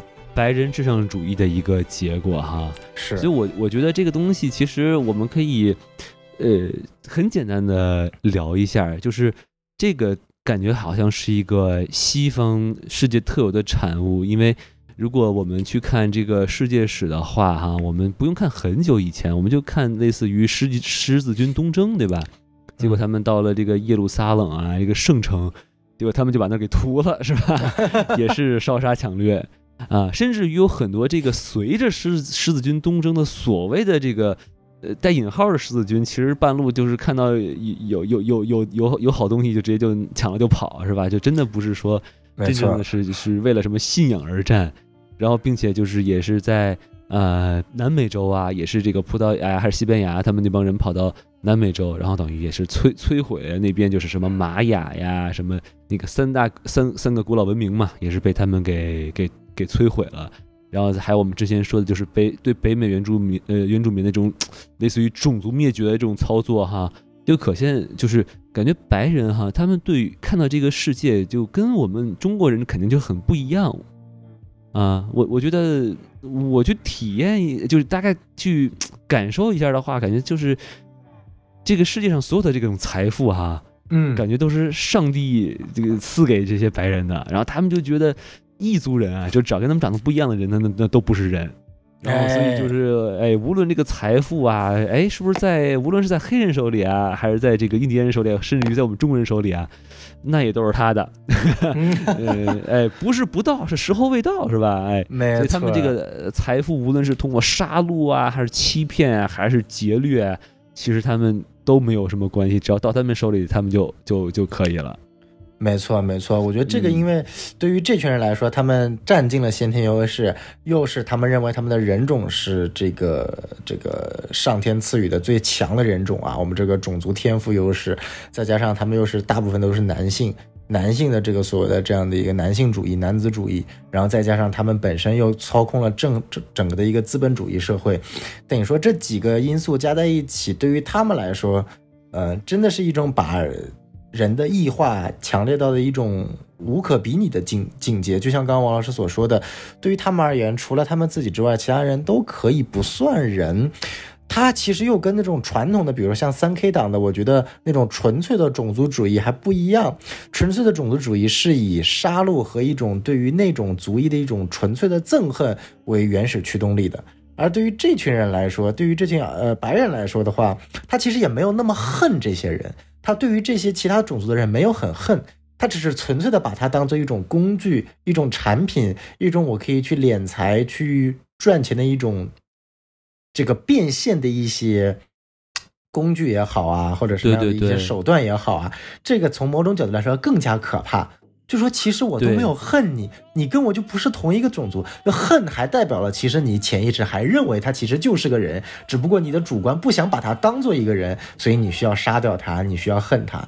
但这群人已经真的不把什么印第安人、华人啊、黑人啊、whatever 印度人啊当人了，他就认为，哎，你反正赚钱嘛，啊，然后你这些钱总归就是我的。你们只是我赚钱的手段，或者钱财只是先放在你这儿。我有一百种方法，嫁给你也好，哎，我能把钱拿到；杀了你也好，娶了你也好，抢了你也好，反正只要能把钱拿过来，我用什么方法都可以。我甚至都可以笑着把你杀了，因为我认为这是对你的一种恩赐。你的财富到了我的手上，哇，我感觉这是一种非常非常恐怖的一种这种这种这种先天的这种思想和态度。对对对，就是我们在听美国这边的这些丑闻嘛，就是什么 I can't breathe 啊，就是那个弗洛伊德的那个事情啊，还有什么就莫名其妙就掏枪把黑人给杀了呀什么的。其实他们是出自于对黑人的黑人这个种族的一种恐惧，他们其实是害怕黑人的。对，所以所以他们还是把黑人当成一个比他们还其实要强的人，所以他们害怕他们。但是你就像这个电影里《花月杀手》这个电影里头，这个罗伯特·德尼罗这个角色，这个 William Hale。他真的就是，哎呦，我真的好喜欢 Osage people，是吧？I love them，我好喜欢的，我好爱他们。然后我感觉就是，他看到这个这些印第安人，我感觉他们就在，就像在看着一种一个非常精美的存钱罐一样。哎呦，我好喜欢他！我操！我但是我就哎拿出来，我啪把它敲碎了，这钱我就想拿就可以拿。就举举个很简单的例子，有有几个镜头嘛，比如说他去给他那个就是有一个忧郁症的那个人给他检查身体。嗯，他就随随便便就开玩笑的说：“我我我，你你想这干嘛？我想我想把这一一年人给杀了吗？就是他就是直接当着他的面就开这个玩笑，我这对吧？然后这是一个，另外一个就是说那个小李子拍的杀手，就是本来想伪造成这个自杀，结果真把那哥们儿给从后面给毙了。然后他最关心的事情就是，我靠，我的这个这个保险要自杀才行啊！你怎么给他杀了呀？哎，这怎么办呀？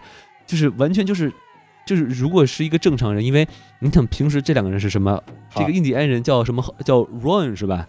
对，对他管他是他其实是管这个呃 William Hill 叫叫 Uncle 的，一个管你叫 Uncle 的一个人被人杀了，你的反应是我靠，我的我的我给他买的保险泡汤了。你说这是一个多么恐怖的事情？其实这个一个人的基本的人性都没有了，或者说他根本就不把他当人看，就像刚才我们聊的。他就无所谓人性不人性，因为他在他眼里根本就不是人。对对，这个还是挺挺恐怖的一件事情。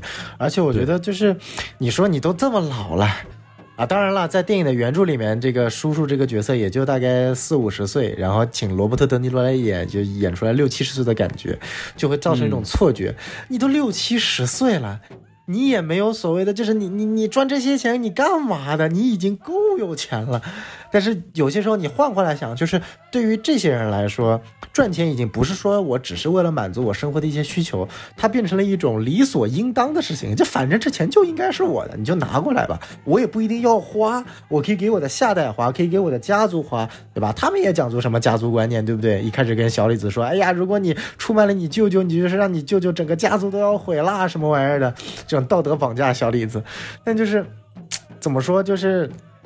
呃，还还还真让人觉得这是一种细思恐极的，他他真的跟种族主义者是，就种族主义者，但凡，呃，你只要把这种所谓的一种他很纯粹的一种恨，去抹杀了，也就没什么了，对吧？就比如说种族主义者，你你歧视黑人，你觉得黑人是这是是你你你讨厌的人，但你不一定会讨厌其他类型的人，你对其他的类型的人可能就就相对来说比较正常，但对于这些人来说，只要有钱可图。对于所有人，在我眼里都是工具，啊，对，还是还是还是还是挺恐怖的。而且最富有讽刺意味的是，就是本身这些 Osage people 他们并不是住在 Oklahoma，对吧？他们都是住在什么密苏里啊什么地方？他们是被赶到这个地方来的。为什么把他们赶到 Oklahoma？因为他们觉得这个地方是什么都没有，这你们就在这饿死得了。结果，哎。这就有石油，石油就这么讽刺是吧？然后哎，我靠，他们以为把他们赶到了一个蛮荒之地，结果变成了一个富庶之地。我靠，就等于是说你们把人从人人家这个居住了千年的地方赶回赶了之后。你还要继续去吸他们的血，就这个真的是太可怕了哈！那那我们刚刚其实也花了很长时间控诉这个白人的原罪啊，啊，可以说是非常非常的这个有力了。那我觉得我们可以稍微转变一下画风，因为前面我也们把一些影片中所折射出来的一些文化方面的、呃政治层面的和一些影片本身想表达的一些呃白人恐怖主义的内容聊聊了。那对于剧情本身，不知道王老师还有什么想要去提问的内容吗？我们可以进入王老师提问环节喽。可以，我先问一个问题哈，就是我们，呃，在电影的。最后啊，有这么一个舞台剧，其实设计的很精巧，就是它里面有这个，呃，什么音效啊，然后有有很多故事，就等于是把呃这里面这几个人物，他们最后的一些就是发生了什么，谁被放了，谁被呃谁和谁离婚了，都讲了一遍。然后我就很好奇，就是为什么他要选择用这种舞台剧的方式而去叙述这个整个这个故事《花语杀手》这个故事的尾声呢？哎，我觉得这个还是这个这个点，其实呢也可以切合到我前面讲了关于这部电影，我更多的把它叫做一个叫做 fictional documentary，一种叙事性、故事性的一个纪录片。包括最后舞台剧又回到了刚刚王老师所说的这个眼脸盲啊，把最后登场的马丁斯科塞斯看成了罗伯特德尼罗。是，但是。但是为什么老马丁作为这部电影的导演，要最后充当这个舞台剧的讲述者呢？我觉得他其实在玩一个比较 meta 的一个讽刺。讽刺的是什么呢？就是我们就是类似于《花月杀手》这部电影的题材，在很多电影当中都有去拍过。当然不是针对于印第安人啊，就是针对于各种种族啊、性别啊，或者某一个历史真实事件的一个改编而成的电影，它本身一直就存在。不管作为奥斯卡的热门，还是一些其他电影节的热门，但这些电影呢，它为了要去拍出一种电影所谓的一种叙述性的强烈对比和一种比较戏剧性的方式，通常会对里面的内容进行大幅度的修改。而这种修改不仅仅是在文本上的，甚至在影片的风格、节奏和对于这个影片所呈现出来的一种历史观的一种修改。就比如说最近有部电影叫《拿破仑》啊，这个拿破仑也被骂骂上热搜了，对不对？这个这个导演哎，如法导演作为一个英国人，然后这个拍了一部法国人的电影，不仅全程他妈讲英文，还他妈还他妈如法辱了整个法国，可以说是呃。精神领袖般的人物啊，拿破仑，呃，当然了，从就是我个人对于这种做法，我我还是相对来说没有那么大的一个反感情绪的。当然，可能因为我对法拿破仑也没什么特别好的印象。毕竟苏老师还不是法国人呢。没错，没错。但是呢，就是呃，他所体现出来的就是一种导演的观点优于影片的真实案例的这样的一个导演观。这个导演观没有。对或没有对错，没有孰优劣，它只是一种非常客观的。呃，比如说雷德利·斯科特在拍《拿破仑》这部电影的时候，他一定是以自己的导演的观念优先于历史中真实的拿破仑的观念的。而老马去拍这部电影的时候，因为他自己所处在的这个身份，包括这段历史对于美国本身这样的一个呃文明这个国家的一种，相当于说揭开遮羞布的一种感觉，他没有选择用一种导演本身的呃观点和做法优于影片的这样的一个本身的文学性叙述性，而是把它幻化成了一种更加客观、更加真实的一种表达。这也是为什么这个剧本曾经磨了很长时间。最开始他是选用跟书中一样的主角，其实是那个，啊，影片中中途入场的那个 FBI 探员，他是接收到了这样的一个案件，然后来到奥赛奇这个地方去寻找这个事件的真正的真相元凶，然后一步步抽丝剥茧，啊，然后再通过这个作者最后的日后谈，最终发现。当年的抽丝剥茧，其实背后还有一个更大的一个漩涡。但是如果把这样的一个故事搬上了影片，最终就会变成王老师最开始所说的一个，可能是一个警匪片。它变成了一个正义的 FBI 使者，不断的在跟罗伯特·德尼罗饰演的这样的一个黑帮成员之间不断周旋，不断寻找线索，然后最终找到了一个关键性线索，把这个黑帮团伙一网打尽，拯救了奥赛奇部落的这种。呃，偏白人救世主形象的这样的一个情况，而淡化了其实整个事情的元凶本身也是由于白人至上所造成的这种恐怖主义。所以说，话锋一转，把主角设计成了在原作里面相对来说没有什么存在感的啊，罗伯特·德尼罗这个这个叔叔饰演的侄子 Ernest 这个角色，来去强调这种一方面白人的恐怖统治，另一方面这种白人的愚蠢。和天真所带来的这种强烈的反差感，而这样的一个变化，其实才能够让我们更加的带入奥赛奇这个部落。包括我之前也跟王老师聊过，说这部影片当中有很多杀人的场景是选用相对来说比较大远景的一个啊这个拍摄，突出的一种随机性和一种那种突如其来的一种没有预料到的这种感觉。尽管第一遍看的时候会让你有一种哎，感觉好儿戏啊啊，不像某某某些导演拍死亡场景啊，一个死亡场景可以拍个三分钟，对吧？这个音乐加成，那个慢镜头动作，后面又来一个反复的三次重复，对吧？啊，我说的就是 BVS BVS 一开始怎么杀死玛莎和托马斯韦恩的这个场景。哇塞，宋老师一期节目三遍扎克施耐德，我操，杀疯了，杀疯了，哎，所以说就是。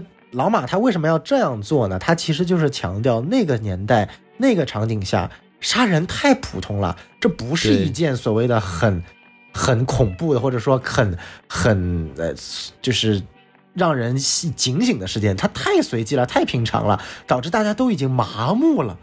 啊，对对对，他已经有好几场这种暗杀戏，就是赤裸裸就给我们看哈，就是走走着路上后面有一个人，砰一枪死了。没错，没错，嗯，对，所以我觉得就是这些的设计，就是体现出来了一种真实的感觉，而最后又用这种舞台，你会发现这个舞台剧的表现就扭曲了当年很多很多的事件了，然后把这些事件，呃，戏剧化。喜剧化，然后市场化，然后下面的观众啊，基本上全是白人，然后看着当年的这个奥赛奇发生的故事，像听那种播客的说书一样，你会发现，就像当年很多现在的播客讲说书啊，绘声绘色，这个金堂木一拍，讲个二十回，大家下面鼓掌，感觉当年发生的故事不是我的先祖所创造的这种惨案一样，纯粹当的那种饭后娱乐了。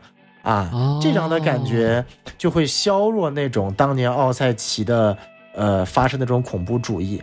而影片的最后一幕，其实那个呃从就是慢慢上升起来，一群奥赛奇奥赛奇群落在那边跳舞的那个场景，那个场景其实是已经不是当年了，已经来到了二零就是当年二十一世纪的这个奥赛奇部落的这样的一个情况了。所以说，老马其实用这三个半小时告诉你，通过了这。几一个世纪以来的这样的一个恐怖的掠夺，奥赛奇居民似乎什么都没有改变，他们如今依然生活在这个群落，依然生活在这个地方，但似乎什么又变了，他们整个群落的尊严都已经被整个白人所消失殆尽了，而到目前为止，这些故事依然还被当做茶后那种笑料被这群白人所看待。哇，就就是老老马的意思，就是说我给拍了三个小时多的电影给你们看，但是我知道，其实对于你们来说，就跟这下面的观，就是电影里最后舞台剧下面的观众也就看一个乐而已，对吧？这是这种 讽刺的这种感觉。哎，没错，所以他最后还要，哎，自己上。导演还要上台作为最后这个说书人总结陈词啊，真的是我觉得从这一刻你还能感觉到姜还是老的辣，这个不愧是拍了一辈子电影了。他对于这些东西的一些 洞察和一些表达，确实是无出其右的。可以，可以，可以，谢谢小宋老师的回答哈。那问完这个呢，我再问一个可能是稍微带一点脑洞性质的一个问题哈。哎，就是其实我们。呃，看完这部电影啊，我就是大家可能也会像我一样会有一种疑问啊，就是说，哎，就是这些印第安人，他真的就察觉不到是这帮白人 杀的自己人吗？就说，比如说我们玩狼人杀哈，我们还是拿狼人杀做做比较哈，就是哎，我们其实是看不出来的，就是因为大家拿的牌都都外面看反反面看都一样嘛，我们看不出来。没错，但是。在印第安人这个社区，这个黑人和白人不是这个印第安人和白人的区别这么明显，你真的看不出来是这帮白人在杀自己人吗？就是比如说是吧，我们这个哎，呃，我我们和我们和孔老师啊，我们我们这个几个主播是吧？哎，突然呃加入了一个，比如说加入了一个南亚，加了个印印度的一个新主播是吧？Rajesh 是吧？哎呦，哎，然后突然第一天哦，孔老师你被移到组特了是吧？哎，急了。第二。哎，第二天，哎呦，西多老师也被移到组特了，是吧？哎，急了。然后，然后这个这个时候，我们我和小宋老师还有大老师，我难道就不会这个互相想一想，到底是什么？到底是可能谁会 有可能是吧？那我们不就跑就得了吗？是吧？谁还在这儿继续录节目呀？对吧？哎，所以所以我就很好奇，就是说，真的这帮印第安人就完全就不知道到底是谁，他们就不会去想着法儿离开这个地方吗？多危险啊！呃，这个首先我要回应一下刚刚王老师的这个比喻啊，就刚刚这个比喻当中呢，就很清楚凶手是谁啊？这个凶手啊，那肯定就是王老师了。那为什么凶手是王老师呢？因为你我们要知道，这个一个印度人啊，随随便便加入我们电台，他没有作案动机。但是呢，请问我们这五个人当中，谁最有几率接触到印度人呢？那毕竟是同为程序员的王老师啊，所以王老师借刀杀人，自己不动手，找了个印度人过来，把我们所有人其他人都屠了，还装。哎，一一定是，一定是，一定是软这是的工卡出卖了我，上面写着 One Brother 是吧？哎，嚯，哎，HBO Max 没错，哎，牛逼了，哎，啊，破案了，破案了，哎，这个我们回到刚刚王老师提的这个提问啊，其实我觉得。呃，有一样的一个感觉，就是，呃，对于他们来说，就像是种温水煮青蛙。我这群白人的渗透程度已经很高了，我的老公都是白人，整个社区当中，其实你已经分不清楚，他妈白人到底是白人比例高还是印第安人比例高。就像当 就像今天的加州吧，就是今天的加州再严重一点，亚裔比例再高一点。就当亚裔比例超过了洛杉矶人，这个这个传统的就是，如果说有一天整个加州，尤其是洛杉矶啊，亚裔和西班牙裔、墨西哥裔的比例成群结队的超过了美国人的这个比例了之后，当真有一天亚洲人和西班牙人联合起来，就墨西哥人联合起来，开始 systematically 系统性的屠杀美国人的时候，可能美国人自己都反应不过来到底是谁杀的我。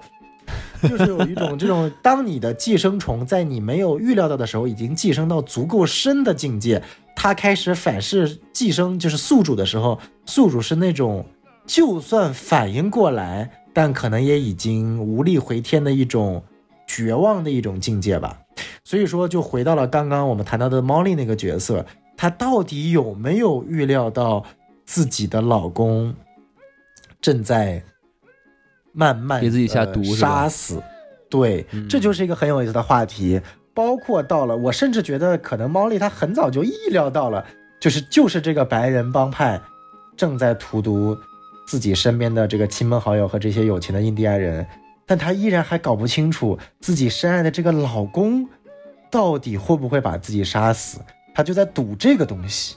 然后结果，当她最后被 FBI 救走，然后稍微痊愈了之后。呃，当参加完最后的那个法庭庭审会，嗯，当自己的老公说出来了所有的罪行，供认了所有的罪行，只是到最后那一刻，依然我不管他是真心的还是嘴硬的，说我没有想要杀我的老婆的时候，那个 Molly 这个角色才会要一定在最后要跟自己的老公有那一场私下的那个对峙，就是这些。这些片段可能都能够回应王老师的这个问题，就是说印第安人可能也不会蠢到真的意料不到，但是他们已经是真的是无力回天了，而且他们也没有办法出逃，毕竟自己的这个有钱的安身立命之本就是石油嘛，石油不可能跟他们跑，那他们跑了之后跑到一个新地方，他们还是穷人嘛，就是一方面这个守着当地的财富不肯离去，另一方面又被别人寄生到，就算被屠杀也毫无办法。其实说实在话，他们也挺、也挺、也挺可怜的。关键他们也不反抗，他们也不会有没有出现一个义警是吧？出现了一个哎，印第安人蝙蝠侠是吧？我哎，Who did justice？对吧？天天晚上就拿着白人来揍，哎，就是叫你他妈图书啊！印第安人揍你，揍你，揍你。哎，就可能印第安的男人也不大行吧？就你会发现这个影片当中啊，印第安男人啊是真不行。别看他们有什么酋长，有什么部落，还有的男人参加过当年这个镇压我们中国义和团的运动啊，对不对？都有台词里面都有提到了。哎，这会不会是不是就不能进入呃这个进口的原因啊？哎，嚯，你应该不至于吧？他入侵了。哎呦，哎，嚯！牛逼！哎，入侵了！哎，入侵，咱在目前咱们国家可是政治正确啊！咱就得入侵啊！这这不能胡说啊！这个，这个，哎，我作为满族人，我可是深有体会啊！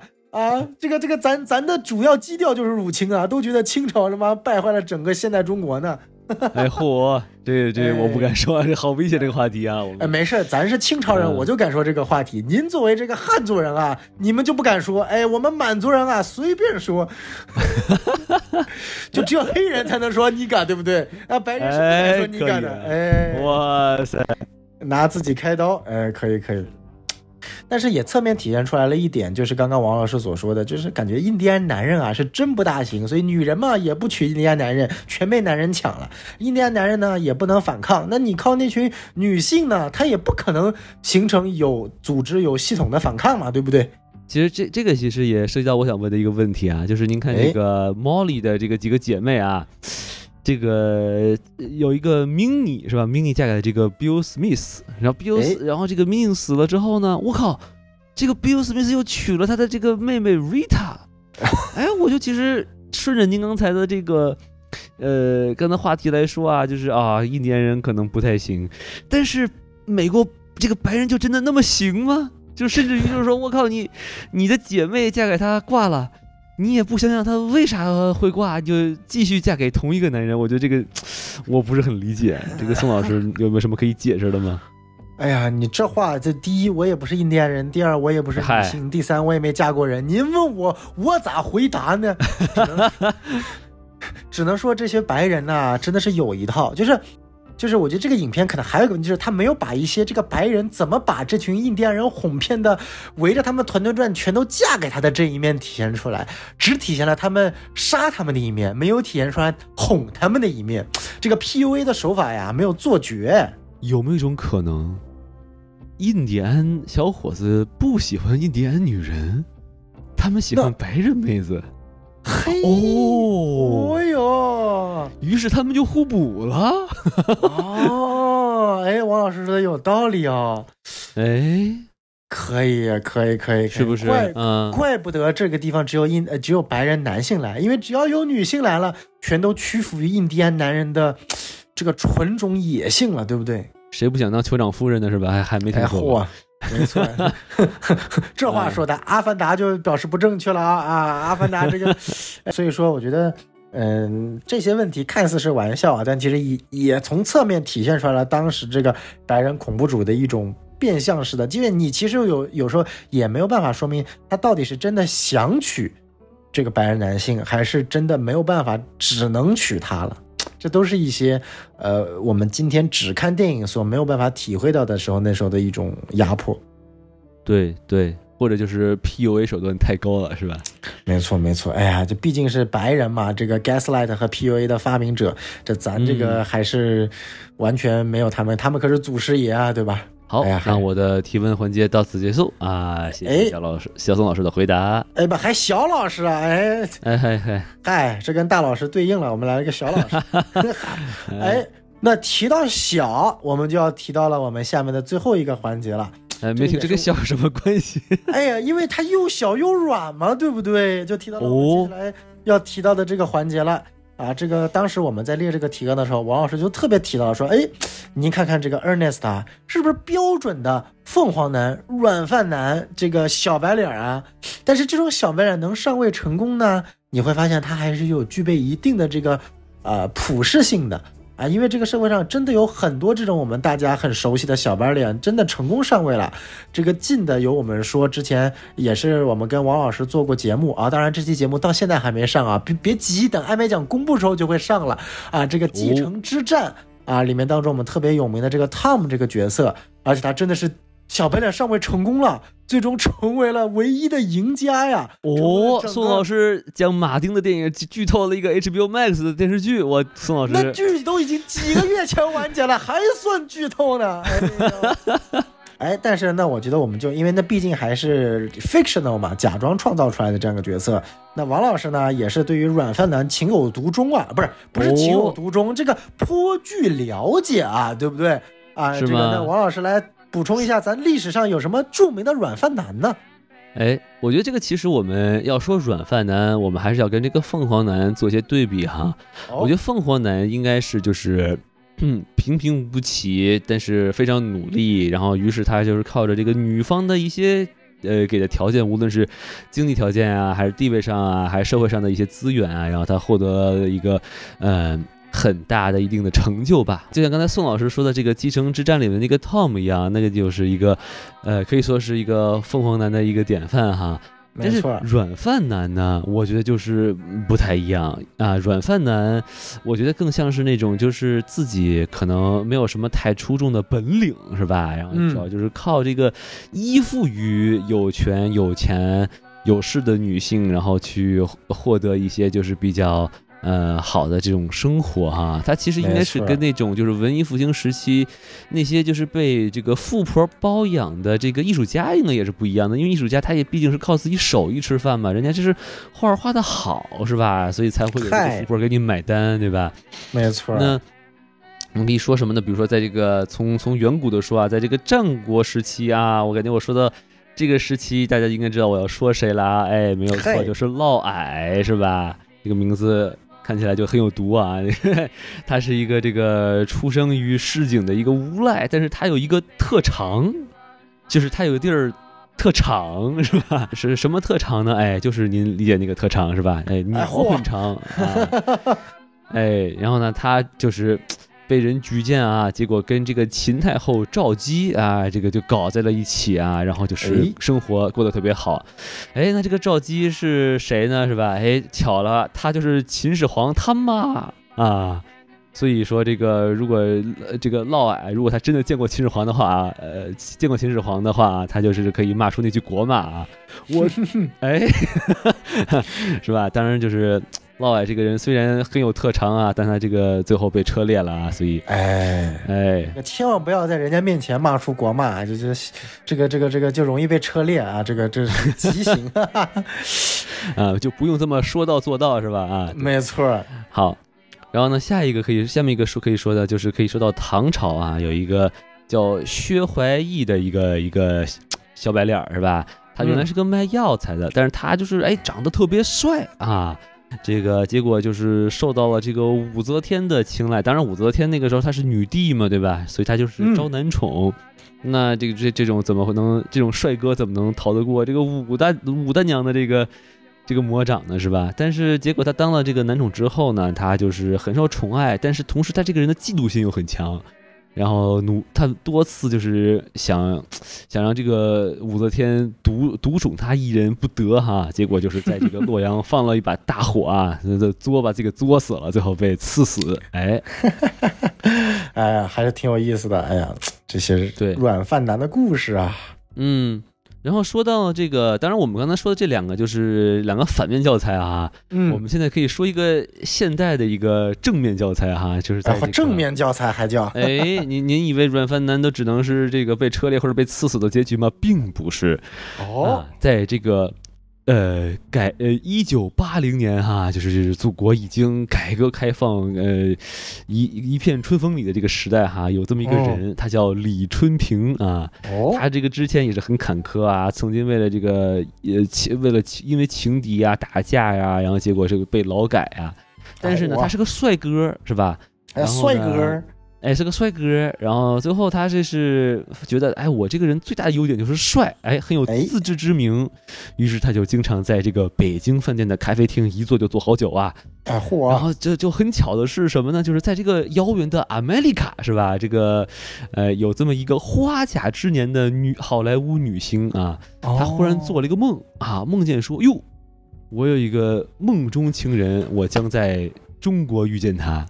啊，然后结果他就是去了北京，到了这个呃北京饭店，北北京饭店一眼就相在这个相中了这个在慢慢喝咖优雅的喝咖啡的这个李春平，结果两个人一见钟情啊，然后结果他们就是被他带到了美国结了婚啊，然后一段时间之后呢，这个女明星去世啊，然后这个李春平就在美国继承了这个巨额的遗产啊，哎，但是。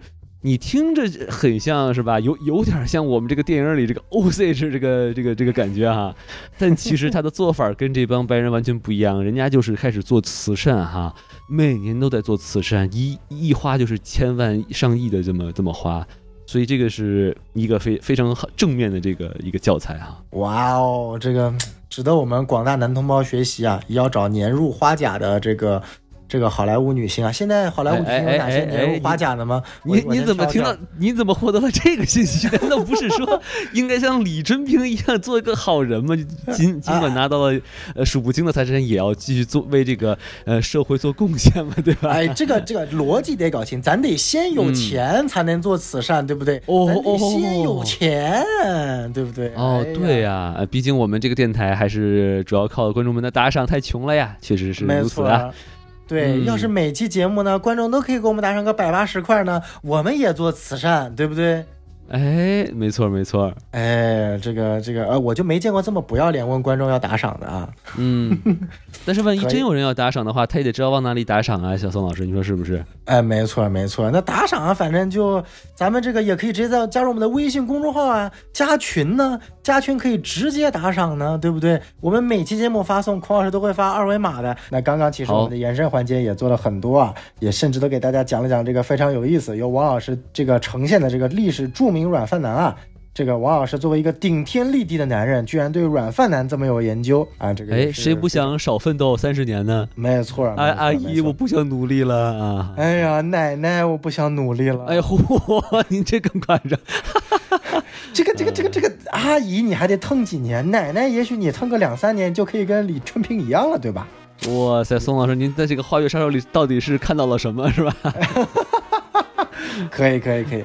好，那我觉得我们今天其实也聊了挺多的。呃，说回到最后呢，其实我们还是很想聊聊马丁这个导演啊，因为其实说白了，很多国内的观众对于马丁斯科塞斯的理解或者说认知啊，还真的都是来源于他跟漫威的那一场旷世骂战啊，也不叫骂战吧，就是这个争论了。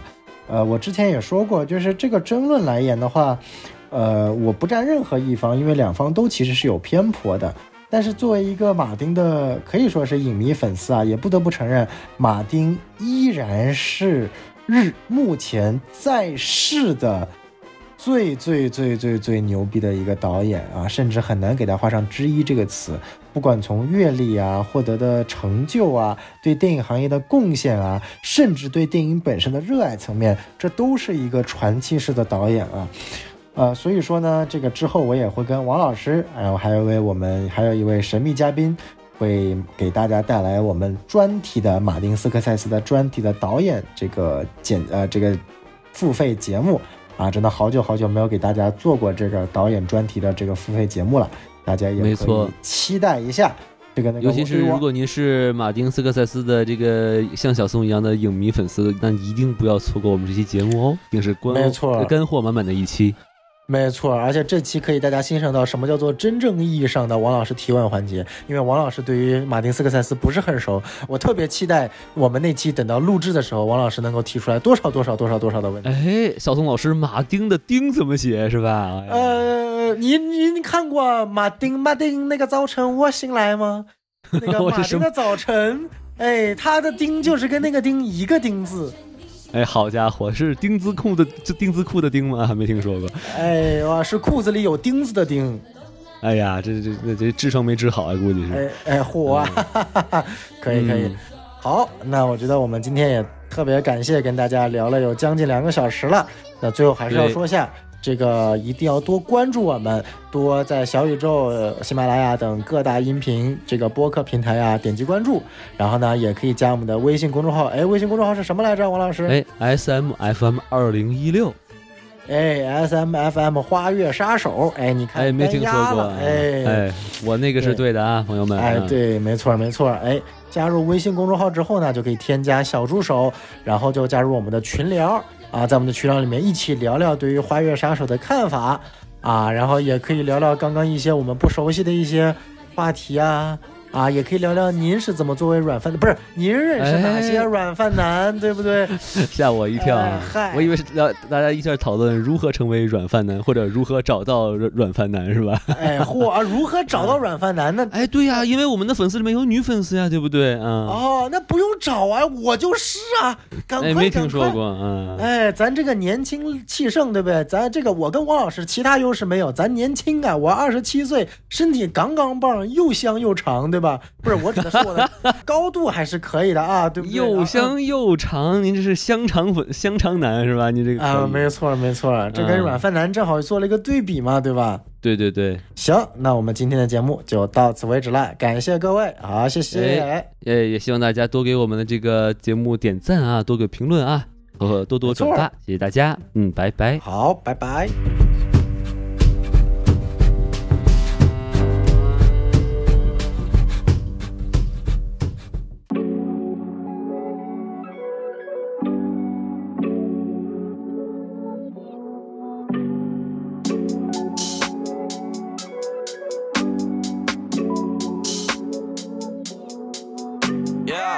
新娘婚礼戴的钻石，一颗颗的镶上我的牙齿。左手握着香槟右手对着屁股挥洒绿色的卡纸，曾经穷人家的孩子，差点被街区的乱枪给打死。寒冬后幸存的蝴蝶，把破碎的心锁进黑的匣子。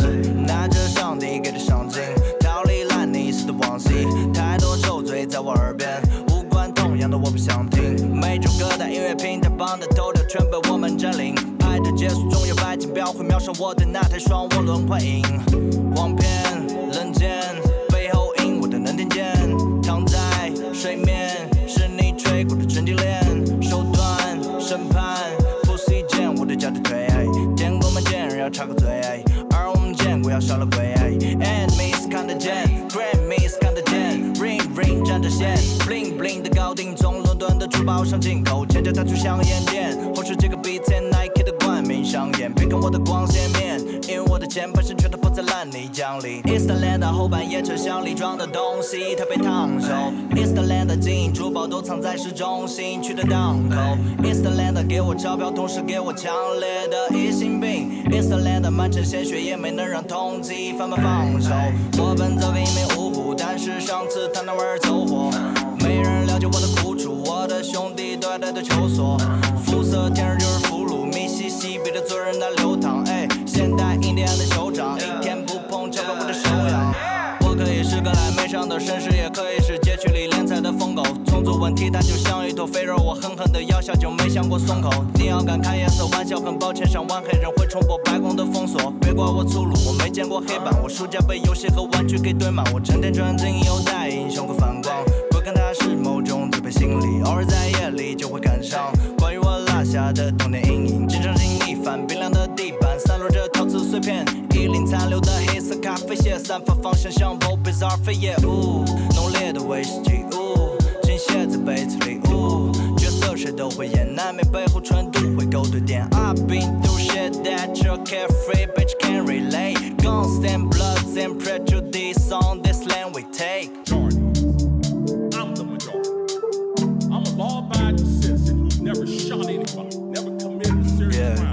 bitch from the club and down to my mission layer. I'm a dick.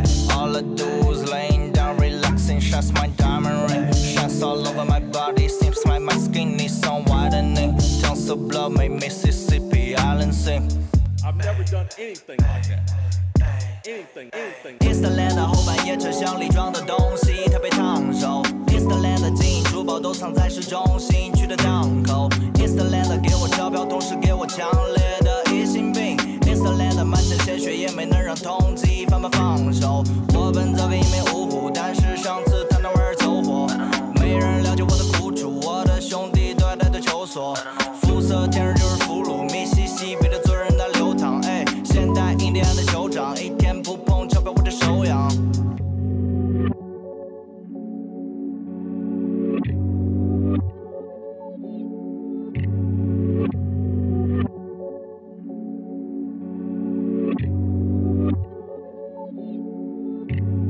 You can take the guns away from us all you want to. You all write a law, I follow the law, I'll bring my guns down here, I'll turn them in. But here's what's gonna happen.